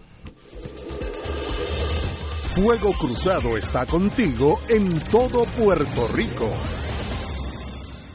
La oficina médica del Dr. Ramón Luis López Acosta, especialista en medicina de familia, provee servicio a pacientes adultos y geriátricos de manera continua y comprensiva, servicio de medicina primaria preventiva y de medicina intrahospitalaria a nuestros pacientes, localizada en la calle Lloveras 650, edificio Centro Plaza, suite 207, Santurce, cerca del Hospital Pavía. Llámenos al 787 725 7888 725-7888 y haga una cita para evaluación. Aceptamos la mayoría de los seguros médicos Advantage y comerciales. Fuego Cruzado, con los maestros de la discusión política inteligente y acertada, te acompañan ahora cada noche en Oro 92.5 FM. Infórmate de los temas de importancia del país, escuchando al equipo que establece cátedra todos los días sobre el acontecer político en Puerto Rico. Escucha la retransmisión de Fuego Cruzado con Ignacio Rivera, Néstor Duprey y sus panelistas invitados con su discusión política dinámica e incisiva, encendiendo el debate con sus diferentes puntos de vista. La clase comienza a las 10 de la noche en retransmisión diferida de lunes a viernes por Oro 92.5 FM. Fanático del deporte, la mejor información y el mejor análisis lo escuchas los sábados a las 2 de la tarde por Impacto Deportivo con Javier Sabat y el más completo elenco en deportes por Radio Paz 810 AM y en las redes sociales Facebook Impacto Deportivo Radio PR Twitter e Instagram Impacto underscore Deport juntos, impactando el deporte nacional. Saludos familia de Radio Paz, mi nombre es Jafet Marrero. Y yo soy Eric Rosario. Ahora puedes escucharnos todos los sábados a las 11 a.m. en Podcalizando. La conversación que no tuviste después de misa. Un programa para toda la familia. Búscanos en las redes sociales como Influenzando. Y recuerda, hagamos viral a Jesús. Y ahora continúa Fuego Cruzado.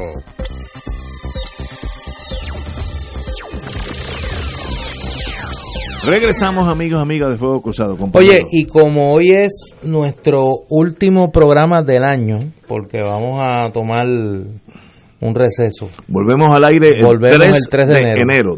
viernes, viernes Que, este viernes no, el próximo. Eh, este viernes 27 a las 6 de la tarde es la última bohemia del año en Librería El Candil.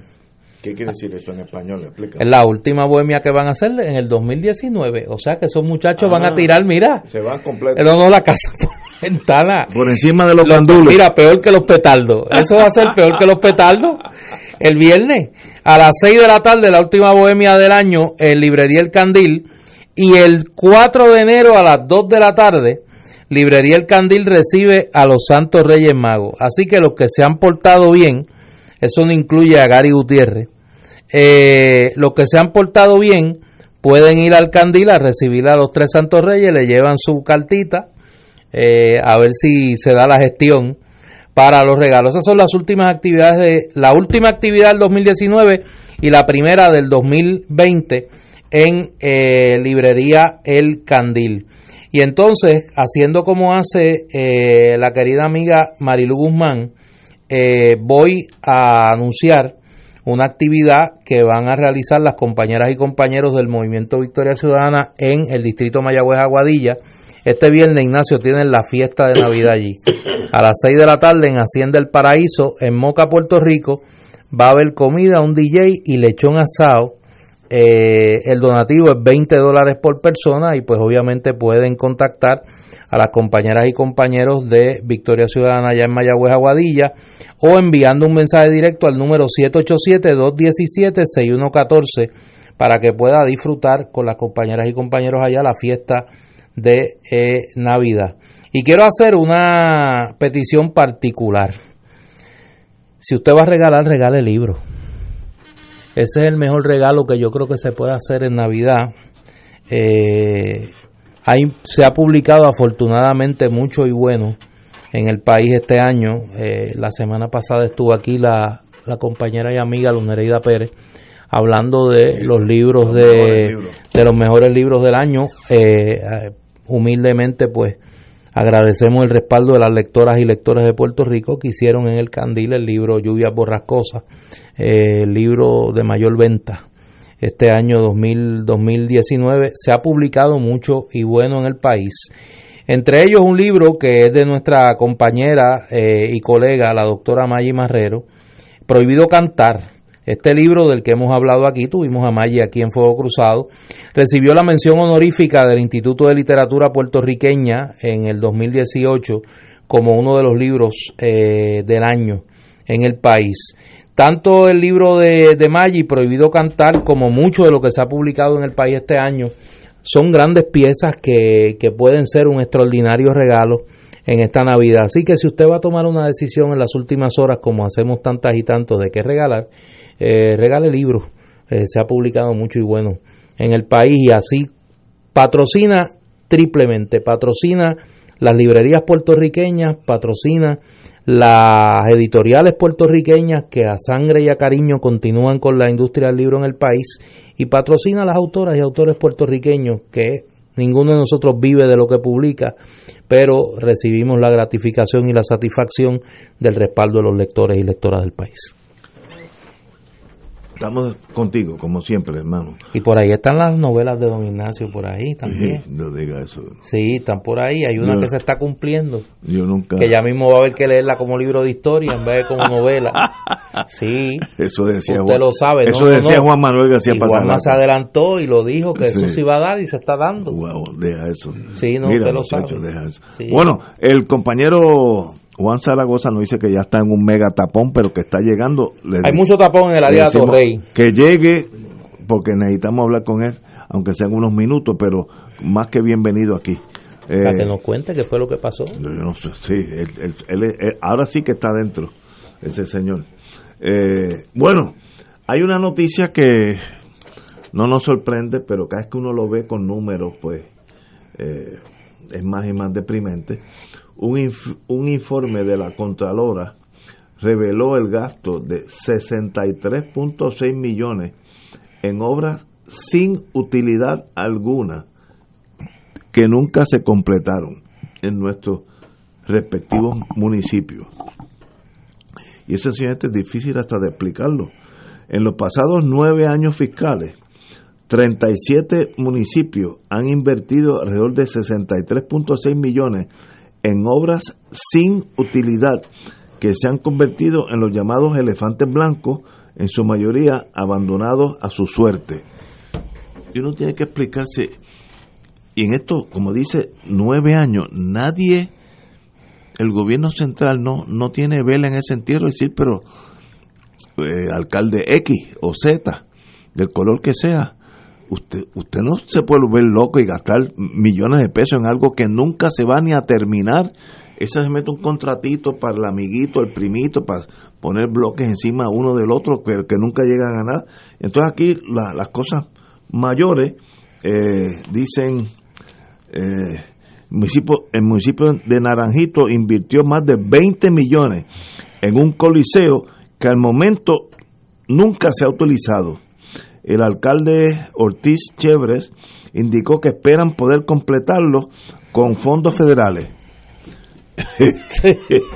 No, pues no puede y si ser. no llegan los fondos federales, ¿qué va a Pues- pues- pasar? Pues, se quedó allí. en los, los alcaldes, los alcaldes aquí, los alcaldes han sido los niños mimados de los gobiernos de Puerto Rico eh, que les han tolerado las irresponsabilidades más grandes porque nada de esas de esos adefesios se pudo haber hecho sin el visto bueno del Banco Gubernamental de Fomento. y planificación. Hay un montón de agencias. Pero, pero en cuanto a, a soltar dinero. el dinero, esos eran los préstamos de la autoridad de- del, del Banco Gubernamental de Fomento.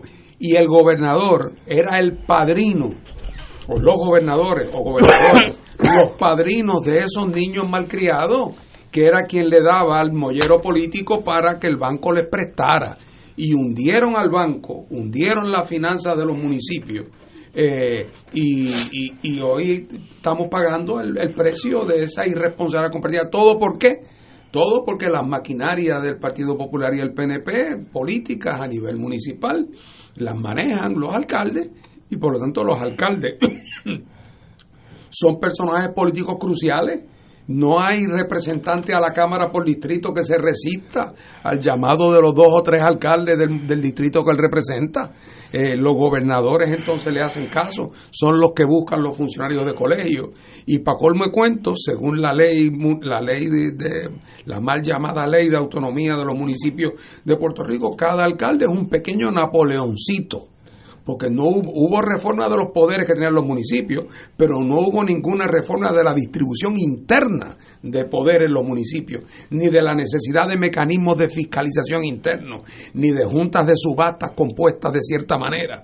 Así es que le dieron a los municipios más poder, pero le dejaron a los alcaldes un poder ilimitado, que antes cuando era pues, por qué calle se recoge la basura, pues no era muy peligroso, pero ahora cuando incluye el poder de expropiación, Estamos hablando de grandes ligas. Así es que aquí se hizo una transformación, aumentando su, su ámbito de competencia, pero no haciendo nada porque tuviéramos mejor calidad de gobierno municipal. Y estamos pagando el precio y el desprestigio de esos años.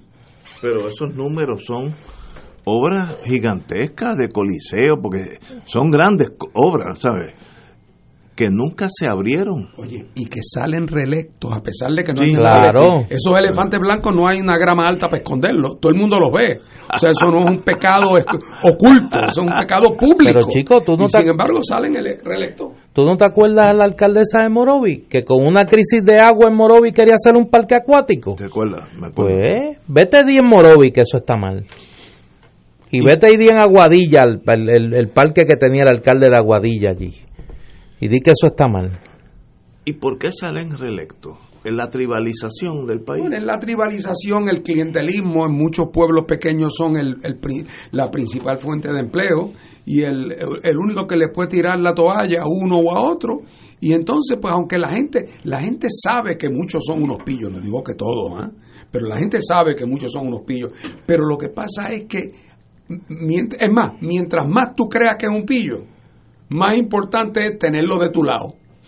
Eh, ¿Para qué? Para que te haga el menos daño posible, para que te tire el chorrito hebrea a la entrada de la parcela, para que le busque el trabajo en el programa de verano al sobrino, para que ayude con la guardia municipal cuando necesitas que te... ¿ah?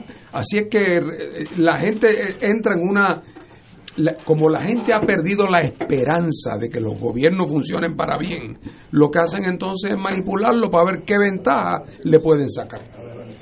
Señores, tenemos que ir a una pausa. Tenemos aquí tal vez al futuro senador Juan Zaragoza. Vamos a una pausa y regresamos con el compañero. Fuego Cruzado está contigo en todo Puerto Rico. Beneficiario de Medicare, no sacrifiques tu salud por esas tarjetas que te dan otros planes. A lo mejor te están quitando beneficios para hacer esos pagos. Chequea bien. No dejes que te confundan. Con Triple S Advantage tienes una gran red más beneficios completos. Lo que ahorras, lo gastas en lo que tú quieras comprar y pagar. No pierdas los servicios que necesitas para cuidar tu salud. Oriéntate. Llama hoy mismo al 1833-771-7111, lunes a domingo, de 8 a.m. a 8 p.m. En la calle Loíza en Punta Las Marías se encuentra el restaurante Mar del Caribe, con un ambiente acogedor y cómodas facilidades. Nuestro sabroso menú consta de mariscos, comida criolla e internacional. Pruebe nuestro delicioso mofongo de yuca relleno de churrasco. Restaurante Mar del Caribe, la Casa de la Paella, 17.95 por persona. Amplio salón de actividades para su fiesta navideña familiar o corporativa. Vale parking gratis. Restaurante Mar del Caribe, calle Eloísa, Punta Las Marías, 787-545-5025. Radio Paz te ofrece el mejor motivo para levantarte temprano y disfrutar el comienzo de un nuevo día de lunes a viernes con Enrique Liboy y Radio Paz en la mañana. La dosis perfecta de noticias, deportes y éxitos musicales de todos los tiempos, humor y curiosidades, calendario de actividades y tus peticiones musicales por el 787-300-4982. Conéctate con el 810 AM de lunes a viernes con Enrique Liboy y Radio Paz en la mañana. AESA, la pequeña gigante, te invita a sintonizar su espacio radial AESA Informa todos los jueves a las 4 y 30 pm. Se estará ofreciendo información relevante a los pensionados y jubilados de Puerto Rico. Te esperamos AESA Imparable, auspiciado por MMM Alianza.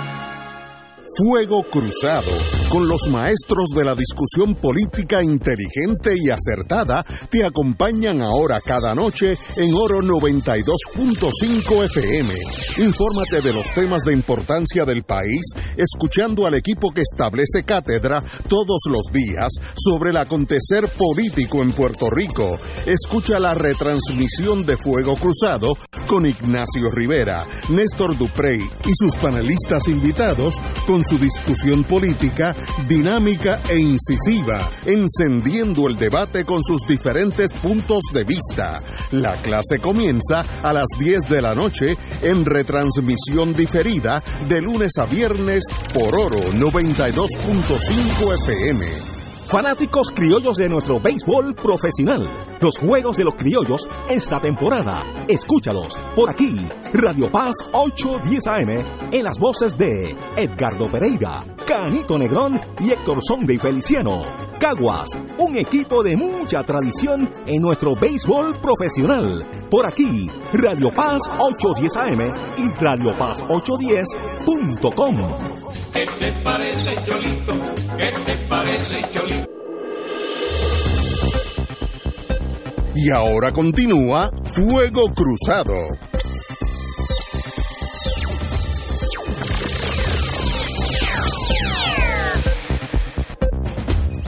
Regresamos amigos amigas. Tenemos con nosotros a Juan Zaragoza, compañero, como siempre, bienvenido a Fuego Cruzado, antes que todo, Juan. Gracias, gracias por la invitación. Bueno, la noticia del fin de semana es la suya, en el sentido que usted ya indicó claramente que no es candidato a la gobernación de Puerto Rico, pero sí es candidato a ser senador por acumulación por el Partido Popular.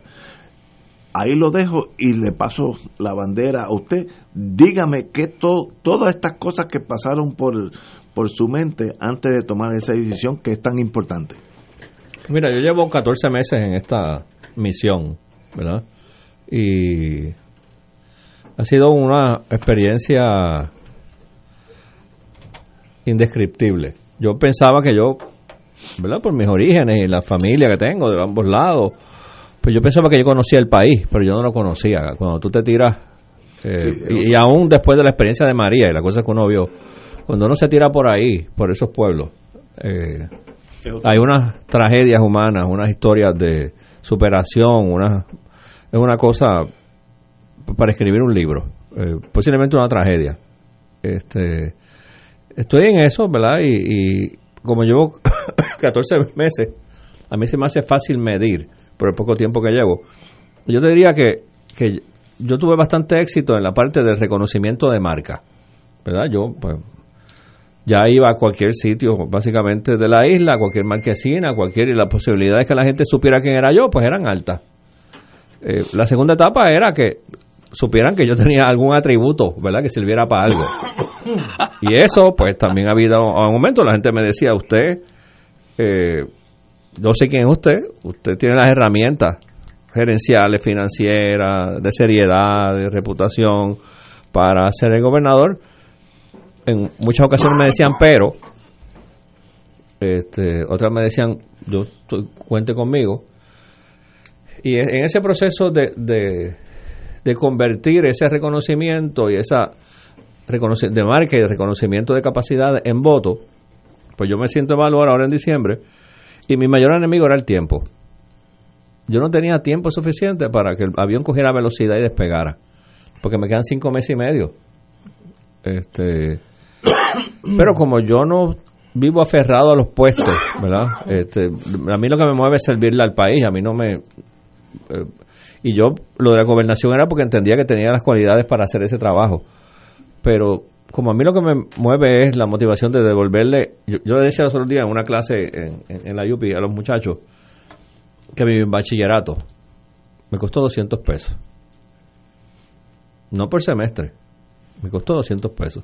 Y con ese bachillerato yo he dado candela en este mundo. Aquí y fuera de Puerto Rico. Entonces, oye, alguien, pues seguro que tengo una deuda con el país. Y por otras razones, ¿verdad? O sea, yo tendría que vivir tres vidas para devolverle al país lo que me dio a mí, le dio a los viejos míos, a, mi, a mis hermanos, a mi familia. Y en ese proceso dije, no tengo pista para ganar velocidad y despegar, pero quisiera servirle al país de alguna forma. Oye, uno le sirve al país desde la calle, yo le doy trabajo a 40 padres de familia y madres de familia. Eso es servirle al país. Y les pago bien, ¿verdad? Y les doy oportunidades de trabajo y les doy de, de superación. eh, y participo en la discusión pública. Pero quería hacer más. Entonces, pues llamo al presidente del partido y le digo, mira, tengo esta, estoy evaluando esto. Él me, me da unos datos de una encuesta. Me dice, estás en un 11, un 12%. Me pareció consistente con lo que me estaba diciendo la calle. O sea, que de 0 hace 14 meses a 12, pues validaba mi, mi sentimiento, ¿verdad? Pero entonces dije, bueno, pero no me da, eso validó que no me da tiempo. Y dije, ¿qué- ¿de qué forma puedo servirle al país? Mejor. Eh, y sumando y restando, pues decidimos que era por el Senado, por acumulación. Este, ese fue el proceso. Ese fue el proceso. Ese anuncio tú lo acompañaste con un respaldo a la candidatura de Eduardo Batia. ¿Por qué? Porque él quiso. porque yo no, él no estaba allí. Eh, eh, yo me lo encontré allí porque él estaba para lo de Papo, el de. Papo Alejandro. Sí, él se expresó a favor, yo se lo agradezco. Este, pero fue porque él quiso realmente. Yo pues, tengo unos lazos de amistad con él, ¿verdad? Y tengo una relación con Carmen Yulín y con, con Charlie. Pero tú no le endosaste a él. como no, no, no, ni lo voy a Ah. endosar tampoco. Ah. No, no, que la impresión que se dio fue esa. Sí, sí, pero no, no lo voy a. Sí, y esa pregunta me la han hecho hoy en varios foros. No voy a endosar candidatos, yo, yo endoso ideas. Ok. Este, ¿Y por qué el Senado, Juan? Exacto. Si tu experiencia ha sido hasta ahora sabes- en la rama ejecutiva. podía haber esperado a ver si ganábamos y, y, Y volver al, al ejecutivo. pero si no ganamos, pues entonces me quedo, me quedo y yo que yo entiendo que yo yo quiero ayudar al país ahora. Este, podía jugarme esa baraja, ¿verdad? Esperar y, y- yo me imagino que con grandes posibilidades iría a la rama ejecutiva. Pero quería, pues de alguna forma, ¿verdad? Asegurar esa, esa oportunidad de, de servirle al país. Pero tú no sirves al país con la industria que tienes bajo tu mando, eh, dando unos servicios a la ciudadanía del mundo de contabilidad, de esas cosas de finanzas, de lo cual yo no sé nada. Eso ayuda al país. Seguro, también. seguro. Tú tienes, como tú dijiste, ¿cuántos empleados? Como cuarenta y pico. Imagínate. Dejar eso, para mí, yo que no soy del gobierno de nada, para estar en ese mundo político, allí metido en el Senado, que eso para mí es una caverna negra, eh, sin luz por ningún lado. Eh, yo te diría que tú tienes que pensar dónde tú eres mejor para el Puerto Rico del futuro, en el Senado, rodeado de salamandras, culebras venenosas, este, Y otra- y otra ali- alimaña. sí, unos que otras, cocodrilos. Leones, rotarios y demás panteras. ¿Sabes? Yo, como tu amigo, tú sabes que somos amigos, yo digo, ¿qué es lo que te motiva a jalar ese gatillo que te afecta a ti directamente al otro día?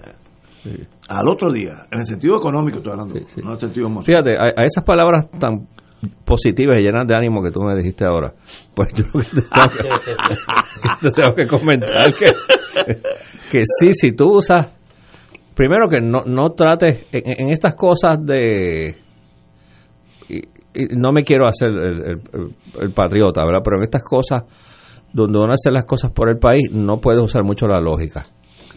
No puedes usar la lógica. Es. La lógica, sí, es emocional. eh, eh, es saber que, que, que- es recordarme del viejo, de, allá en Agua Buena la vieja, de que se fueron a los a finales de los 40 a Estados Unidos, los dos, se conocieron allá, de la historia de superación, eh, de, de- de la lucha, ¿verdad? Eh, En, en- en- en- el, en el Partido Independentista, las veces que se metían allí a casa en Caparraterra, la policía a hostigar y demás, por el hecho que teníamos una bandera del PIB y una bandera de Puerto Rico, ¿verdad? Del interés, él no fue servidor público, ¿verdad? Pero de esa, esa cosa que se me inculcó de que uno nace en esta tierra, uno se debe al país y uno no se puede ir debiendo. O sea, uno, uno, uno tiene que aportar, eh, como te digo, eh, eh, cada cual aporta, ¿verdad? De diferentes formas. Pero si yo tengo la oportunidad de aportar de esa forma, desde de, de la rama legislativa o desde el ejecutivo, ¿por qué no lo voy a hacer? Sí, pero, pero a lo que voy es que no usen la lógica de, de, de que si dejo una empresa, que si es el salario, que si es una locura, porque son cosas que no están sujetas a la lógica, Yo, porque salen de otro sitio. como estoy pensando aquí, over the counter, como diríamos, tú serías un natural ex secretario de Hacienda, presidente de la Comisión de Hacienda del Senado, porque sería natural estar allí. Sí, tú oye. estuviste en el otro mundo. Suerte que es amigo tuyo. Si llega a ser Sí, enemigo no, no, tuyo. no, no, no. Yo, Llega a ser enemigo tuyo. yo salgo de aquí pompeado. Hoy. No, no, muchacho. Suerte ¿Tú que es crees- para tuyo. ¿Tú crees que podría ser un trabajo más profesional que Doña Migdalia? Eso es lo que tú estás, eso es lo que tú estás insinuando. No, no, no, ustedes, ustedes, ustedes. Gracias a Dios que yo radiqué hoy, porque si no voy, paso a que los papeles por un shredder. ¿Ah? no, no, pero como yo, como dicen en el campo, yo ya yo estoy por encima de los gandules, pues uno puede hablar claramente. Cuando yo soy abogado, practico las leyes todos los días, lo bueno, lo malo, y cuando este compañero era abogado, era secretario de Hacienda, a veces iba a Génesis y, yo lo interceptaba allí porque era un clásico. Y yo le llevé dos casos. Uno donde la burocracia de Hacienda llevaban casi un año, un señor en el viejo San Juan mueve un restaurante, vamos a decir, 150 metros, el mismo restaurante, la misma gente, los, mismos y eso era como si hubiera llegado de Júpiter un extraterrestre a, montar un restaurante, le requerían todo como si nunca hubiera existido. Pero llevan un año y yo hablé con el secretario de Hacienda, me cogió el nombre, la cosa, y al otro día dijo, ya se solucionó todo y está funcionando ese nuevo restaurante, no voy a decir cuál. Y otro que me di cuenta que había un pillaje de aquellos de las licencias de las máquinas esas de... máquinas- entretenimiento. eh, entretenimiento. Y este señor, secretario de Hacienda, investigó y acusó a las personas, a los eh, oficiales de Hacienda, de extorsión. Así que mi experiencia con él en el sentido operacional es 100. porque no no no tuvo digo y yo no estaba pidiendo grandes cosas no yo estaba Y pidiendo nunca distinguís de qué color eran tampoco. ¿Perdón? Nunca distinguí. No, no, ni, ni para yo. hacer el, ni, ni, ni para hacer el bien, ni, para meterle mano. pero muy ¿De bien qué color eran? así que tú tienes esa esa facilidad operacional podrá funcionar en un cuerpo que no es operacional que es más bien burocrático más bien de, de Que el ritmo es más lento es que la mucho rama más lento ejecutiva. Sí. Sí, no, eso es un reto. Eso es un reto para, para alguien más de trinchera como yo, pero que sí, como parte de su gestión eh, gerencial, siempre, parte fundamental en una empresa de servicio, bregar con gente, llegar a consensos, mover la cosa, pues pues sí, es, es otro ritmo, es otro ritmo. Este, caso quiero te voy a interrumpir es, es como igual que yo describía mi campaña, es algo que es más a fuego lento, ¿verdad? Sí, sí, sí. ¿Te acuerdas cuando el secretario de Hacienda, que fue su señoría, comenzó con hacer valer el que se pagara el IBU? Seguro, sí. Que eso era un mito. o sea, El que no pagaba no le pasaba nada y tú cerraste varias, va- varias la gente me preguntaba que cuándo se había enmendado la ley para permitir eso. Y yo le decía que, y yo le decía que en el 54. Y en el 54 era que se había enmendado la ley para permitir eso. No me digas. Sí. Y bueno, y eso eh, la gente, pe- yo tuve un cliente que me dijo, dime qué tengo que hacer para empezar a pagar, como si fuera algo nuevo que llegó del cielo. Y, y, y- llegaron a un acuerdo de pago y se solucionó el problema. Pero hubo gente que estaban acostumbrada a no pagar el IBU porque nada pasaba. Era un ciclo vicioso. ¿eh? Eh, Eso mismo es, porque no había nadie allí que el gatillo. Entonces había otro... Otro- hecho de comportamiento y que sabían No, y que había- cuando haci- hacia Hacienda te cogía, no pasaba nada. se negociaba. Sí, es sí. un hecho, oye, es como, como educar a un teenager. Si el teenager no el viejo mío siempre me decía, acuérdate que yo me puedo aparecer en cualquier sitio, en cualquier momento. Nunca se apareció en ningún sitio. Pero es que no tuvo que aparecerse tampoco, porque yo me lo imaginaba detrás de mí en todos sitios y a toda hora. Tú sabes, pues, y un poco es esa psicología de que si tú sabes que hay alguien allí que está dispuesto a meterte mano y que no está sujeto a la cosa política, pues entonces tú la juegas safe, la juegas segura. Había otro trick con Hacienda, eh, algunos clientes, que era, te cogían, ibas a Hacienda, llegaba un plan de pago y nunca pagaba. Y no pasaba nada tampoco. Tampoco. Pero- Pero habían plan de pago allí que llevaban, que eran como una hipoteca, que llevaban 30 años. Y, y tú rompiste ese ciclo de, de- de no hacer nada. Y te digo, con ese momentum de ejecutivo, te vas a meter en un mundo donde las cosas no suceden así de un día para otro. Es más bien negociar y llegar a componentes. Pues mira, yo, yo creo que tú has tomado, primero, creo que has tomado una, una excelente decisión porque tu sentido de realismo te decía que la posibilidad de desarrollar una estructura que te, te diera una oportunidad real de poder ganar en el calendario que tienes disponible no, no era factible. Y creo que has hecho bien en no asumir la actitud de, bueno, como no lo puedo todo, pues entonces no voy a hacer nada. Creo que haces muy bien, porque no, no siempre tiene uno la oportunidad Seguro. de, de- de- de estar en la posición de mando, eh, aunque pueda uno tener las cualificaciones para hacerlo. Eh, ahí lo que pasa es que también en el Senado, cuando llegues te, te darás cuenta que todavía hay un elemento de albur en si eres de la mayoría o si eres de la minoría. Eh, había un senador famoso americano que de, de- de- de Georgia, lo recuerdo en tiempos de, de Clinton, que fue senador en varias ocasiones y en un momento dado decidieron que los demócratas perdieron el control brevemente del Senado. Eh, él dijo que no volvía a correr. Y cuando le dijeron, le preguntaron que por qué, él dijo, it is no fun being in the minority.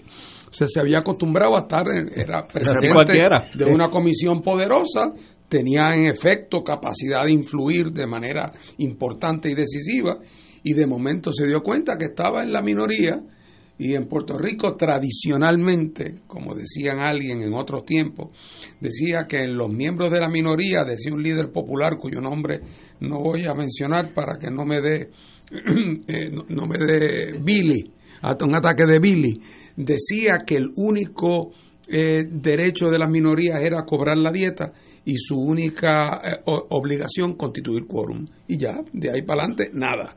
Eh, y eso lo toman muy en serio en Puerto Rico los partidos. Y por más que los presidentes de las cámaras en ocasiones usan la retórica de la inclusión, a la hora de la hora, eh, las minorías aquí juegan un papel eh, eh, limitado. Eso no quiere decir que no puede ser importante, puede ser importantísimo. Eh, y aún dentro de la mayoría puede uno no tener la posición que prevalezca, pero hace falta un cierto tipo de persona eh, que, que los otros respeten. Eh, Sí, yo sí, creo que está- aquí hemos tenido el problema muchas veces de delegaciones mayoritarias eh, co- compuestas por gente que, que, bueno, o que no tienen el interés o la, de- o la dedicación y que en el fondo calzan cualquier número y que no le dan seguimiento a las cosas. Y por eso tenemos un órgano legislativo muy débil en Puerto Rico. Eh, primero porque nunca tomó muy en serio su rol de fiscalizar la rama ejecutiva, eh, que en teoría debería ser una obligación al menos tan importante como la de hacer leyes. Y en un momento dado donde su ámbito para hacer leyes está restringido por promesa, puede ser incluso más importante su rol de eso. Pero no tengo duda de que va a, ser, tú eres una persona con talentos y destrezas eh, y con convicciones creo va a hacer un buen trabajo y no dudo, número uno, de que va a salir electo cómodamente en la primaria. eh, y creo que también, independientemente de que el Partido Popular gane o pierda, el Partido Popular en estas próximas elecciones debe entrar eh, entre 3 y 5, gane o pierda, eh, candidatos al, al Senado. Y yo creo que el- la, la imagen que tiene el pueblo popular sobre ti eh, es el de una persona con que, que- que- viene a aportar algo o que tiene con qué aportar y que su trayectoria es una de servicio. Así que yo pienso que, que tienes una excelente oportunidad y, y otra vez no es una condena por vida, es por cuatro años nada más, te lo digo para que, para que recobre la esperanza. Eh, Yo no estoy aquí para preguntar, pero antes, aprovechando que está el historiador y, y alguien que tal vez no estudió historia, pero tiene los años para contarla a dos personas. Como tú decías, eh, eh, que es- ese rol fiscalizador de la legislatura, ¿eso en algún momento fue así? Sí, sí, sí. El mejor Pero, ¿cu- cu- momento. ¿Cuán, cuán hacia atrás? El mejor momento de la legislatura de Puerto Rico fue bajo la ley Jones, Eso es así. porque como el gobernador Era era un americano, la legislatura y el gobernador estaban, aunque estuvieran los republicanos en el poder, eran contrincantes naturales. Por el poder. Eh, y quien único tenía alguna legitimidad democrática era la legislatura local nuestra, aunque fueran limitados sus poderes. Y entonces, por lo tanto, había un enfrentamiento y la legislatura cuidaba celosamente sus poderes. Y tuvieron una enorme inventiva para inventarse toda suerte de, de, de- de técnicas que le ampliaran el poder de la, de la legislatura y limitaran el poder del gobernador. Todo lo hacían a base de comisiones y esas comisiones en el Ejecutivo requerían los nombramientos.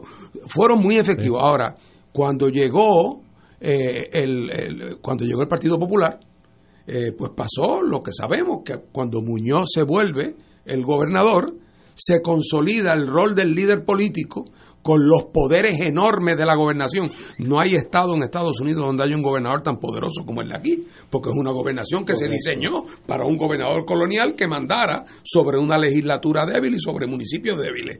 Y entonces, en ese momento, cuando se consolida el poder en Muñoz, el poder político, junto con el administrativo, esa dinámica se acabó y la legislatura de Puerto Rico pasó a ser, y no lo digo como un insulto porque había gente buena, eh, pero pasó a ser la Oficina de Asuntos Legislativos de la Fortaleza. Eh, Y ese papel de fiscalización, salvo momentos de gobierno dividido, por ejemplo, el cuatrenio del 81 al 84, que había un gobierno dividido, y pues un poco el- el- la época contemporánea del poder legislativo activo y fiscalizador se desarrolla en esos en esos años eh, lo han tenido las minorías, pero aquí hemos tenido minorías muy efectivas. Eh, y en ese sentido, pues el caso del Partido Independentista eh, es paradigmático. tanto del 53 al 60, eh, donde eran el segundo partido en, un- en el, en el cuatrienio 53 al 56 en la Asamblea Legislativa y en el 57 al 60, aunque eran el tercero, era un, era un tercer partido con una gran delegación legislativa. O sea, y hicieron un gran trabajo de fiscalización. Y luego en la época contemporánea, los escaños de Cámara y Senado de Además. Néstor, en parte, porque precisamente porque la mayoría se sentía que dentro de la actual cultura política puertorriqueña, si tú eras de la mayoría, tú no tenías, no debías fiscalizar porque era entre comillas a tu propio partido. Pues entonces le dejó un espacio a las minorías para prácticamente monopolizar la fiscalización y, y- y creo que el PIB lo ha hecho muy bien y en otros momentos otros partidos de minoría han tenido Sí. también eh, sus momentos pero pero no hay duda de que la legislatura claro está pasando por una crisis especialmente grave porque la ley promesa Claro. significado ¿verdad? No, eso es un elemento. Pero la pregunta es, ante eso hay dos actitudes. Hay los que piensan que eh, volver a la época dorada, de cuando promesa no existía, pues ya he oído gente hablando así, como si hubiera, ya, ya se inventaron que hubo una época dorada, eh, ¿verdad? Y, Sí. y otros que están pensando cómo es, cuál debe ser el salto y el próximo salto. Y en eso, ¿qué papel va a jugar la legislatura? Eh, pero yo pienso que aún con las limitaciones enormes de promesa contra las cuales hay que luchar continuamente, eh, la legislatura puede hacer muchas cosas para que Puerto Rico tenga Aquí, mejor gobierno. Uno de los abogados de ese mundo financiero de Atorrey, eh, yo le llamo abogados multipisos porque los bufetes tienen varios pisos, dice, eh, ¿se imaginan cuánto mejor va a funcionar la relación con la Junta de Supervisión? Se trata de números y quién mejor que Juan. Así que usted tiene por lo menos alguien allí en la milla de oro, dicen que usted por lo menos puede entender o, o, o la Junta te puede entender a ti, porque están hablando el mismo pero es, lenguaje. que, pero es que yo creo que aquí, a menos que tú seas un fanático a niveles de alucinación, eh, hay que reconocer dos cosas. Número uno, digo, y déjame poner por delante, Juan es mi amigo hace muchos años y pues hemos sido cómplices positivos en varias cosas y eh, me, honra con, con su amistad y con su colaboración en distintos momentos de mi vida. Eh, yo creo que no hay duda alguna de que Juan es un activo para el país eh, y que Juan en la Asamblea Legislativa eh, no debe tener problema en pasar el crisol de la primaria del Partido Popular, a menos que la vocación suicida del Partido Popular haya llegado a niveles guyaneses. Y cuando hablo de Guyana es de Jim Jong y el culé con cianuro y todas esas cosas, pero, pero ahí hay que tener cuidado, o sea, porque eso es posible, ¿no? Pero si no han llegado al nivel guyanés de la vocación suicida, pues no debe tener problemas Juan en superar la primaria y yo coincido con Fernando, aún en el peor escenario de que se aplicara la cláusula de minoría de la Constitución, debería estar allí y yo creo que en mayoría en mi- en minoría va a ser un activo para el Partido Popular eh, y para el país. Y en ese sentido, después que el virus no lo contagie, que eso es una tentación Sí, allí, allí hay tiene un que tener cuidado. Con el- la pintura y el plomo. Y la- una- y- un se- problema serio. y comprender, y es un consejo que le doy al aire, después le, se, lo, se lo voy a abundar, abundar en privado, eh, que no se, que, que sepa, que sepa tolerar el cambio de velocidad, de la, la, la acción frenética en el Ejecutivo a la parsimonia en el Poder Legislativo y el ocio legislativo, que es yo creo que después del cáncer, una de las enfermedades más terribles, el ocio legislativo es una de las cosas que más daño le ha hecho a este país y en ese sentido yo creo que el escenario de la Junta de Control Fiscal y de posibles cambios a la ley promesa eh, pueden eh, hacer que Juan por su pericia sea eh, una figura clave. Yo no sé, y ahí te devuelvo un cumplido que mucha gente me ha hecho en estos días, si felicitarte o darte el pésame, pero, pero pues estoy seguro que, que vas a ser un activo para el país. Eh, compañero, tenemos que irnos, pero Juan, yo creo que esto no fue lo que ha sucedido aquí esta tarde. Muy pocas veces sucede. Esto no fue eh, rehearsed, ¿cómo se dice rehearsed? Ensayado. Ensayado, es la opinión de nosotros tres. tiene nuestro endoso absolutamente, así que te deseo No, no, no tiene mi endoso. No, no, No, no, una cosa es la cosa personal. Yo no pienso votar Ah, por... no, no, no, no, no. no estamos hablando de eso. No, no, porque ahí, ahí metemos Oye, que Fernando se Ni- a de la hacienda. Oye, ni Juan, ni Juan cuenta con mi voto tampoco. No, no, pero yo estamos- tengo yo tengo que suscribir la disidente No. del licenciado Martín pero oye lo corté no quita lo No, pero- valiente Juan pero- es, Juan es mi amigo Cuando- eh, y pues no no no soy ni ciego ni hipócrita No, cuando yo dije tiene mi endoso, estoy pensando. usted se emociona No, no, quiere decir que su señoría es un activo para Puerto Rico. Sí. Habla de los tomates, nos divide en tribus, Claro. los Tutsis y los Hutus, tú sabes esas cosas, pero eso es aparte. Pero lo que yo voy a decir, si el Partido Popular logra elegir un senador, que sea Juan. Exacto. Vamos. mira esa esa ¿Te has visto? por lo menos que elija dos porque ahí está Luis Vega y entonces me busca un chisme me busco un chisme con él Pero te deseo lo mejor. Gracias, gracias. Eres un, una- un factor positivo para Puerto Rico, mi amigo de mucho tiempo y ya pronto nos veremos. Tenemos un date con, con, una- algo personal que Sí, sí, sí, allá en Génesis. en Génesis. Vamos allí. Muchachos. una de las cosas que tiene que ver a la hora es la juntilla, Sí, chico. no, no. Sí, Hay que tener cuidado con la juntilla, porque eh, ahora usted es candidato, usted Sí, tiene que, sí, eh, sí. usted tiene que coger la cosa con otro talante. Pero Mucho éxito. de verdad, de verdad, mucho deseo, y como dijo Martín, que lo puso perfecto, si el Partido Popular saca un senador, que seas tú. Déjame. Vamos a ponerlo así. Si, si yo fuera popular, que ya no lo soy, mi voto en la primaria popular sería por su señoría y por Luis Vega. Creo que son activos para el país, así que Gracias, gracias. te deseo lo mejor. Por sus palabras. La mejor de la, de la fortuna y de verdad, eh, tienes aquí tres amigos. Gracias. gracias. Señores, tenemos que irnos así hasta el 3, 3 de enero. Si es que el FBI no hace cosas antes, entonces tendríamos que venir de emergencia. Pero lo dudo. Así es que hasta el 3 de enero. Mira, tú no sabes lo que tú estás causando con esa despedida que tú has hecho, muchacho. Esto se va a quedar Oye, stand-by, Yo lo pensé y no lo dije, no hagan esas cosas. Criado, no, no. tú no sabes, tú no sabes los perdiles que se han echado el zafacón después que tú has dicho esto, chico. No te despidas así. Señores, pues hasta el 3 de, de enero. No pasa nada Si hasta no el pa- 3 de enero. Hasta allá. Nos vemos, amigos.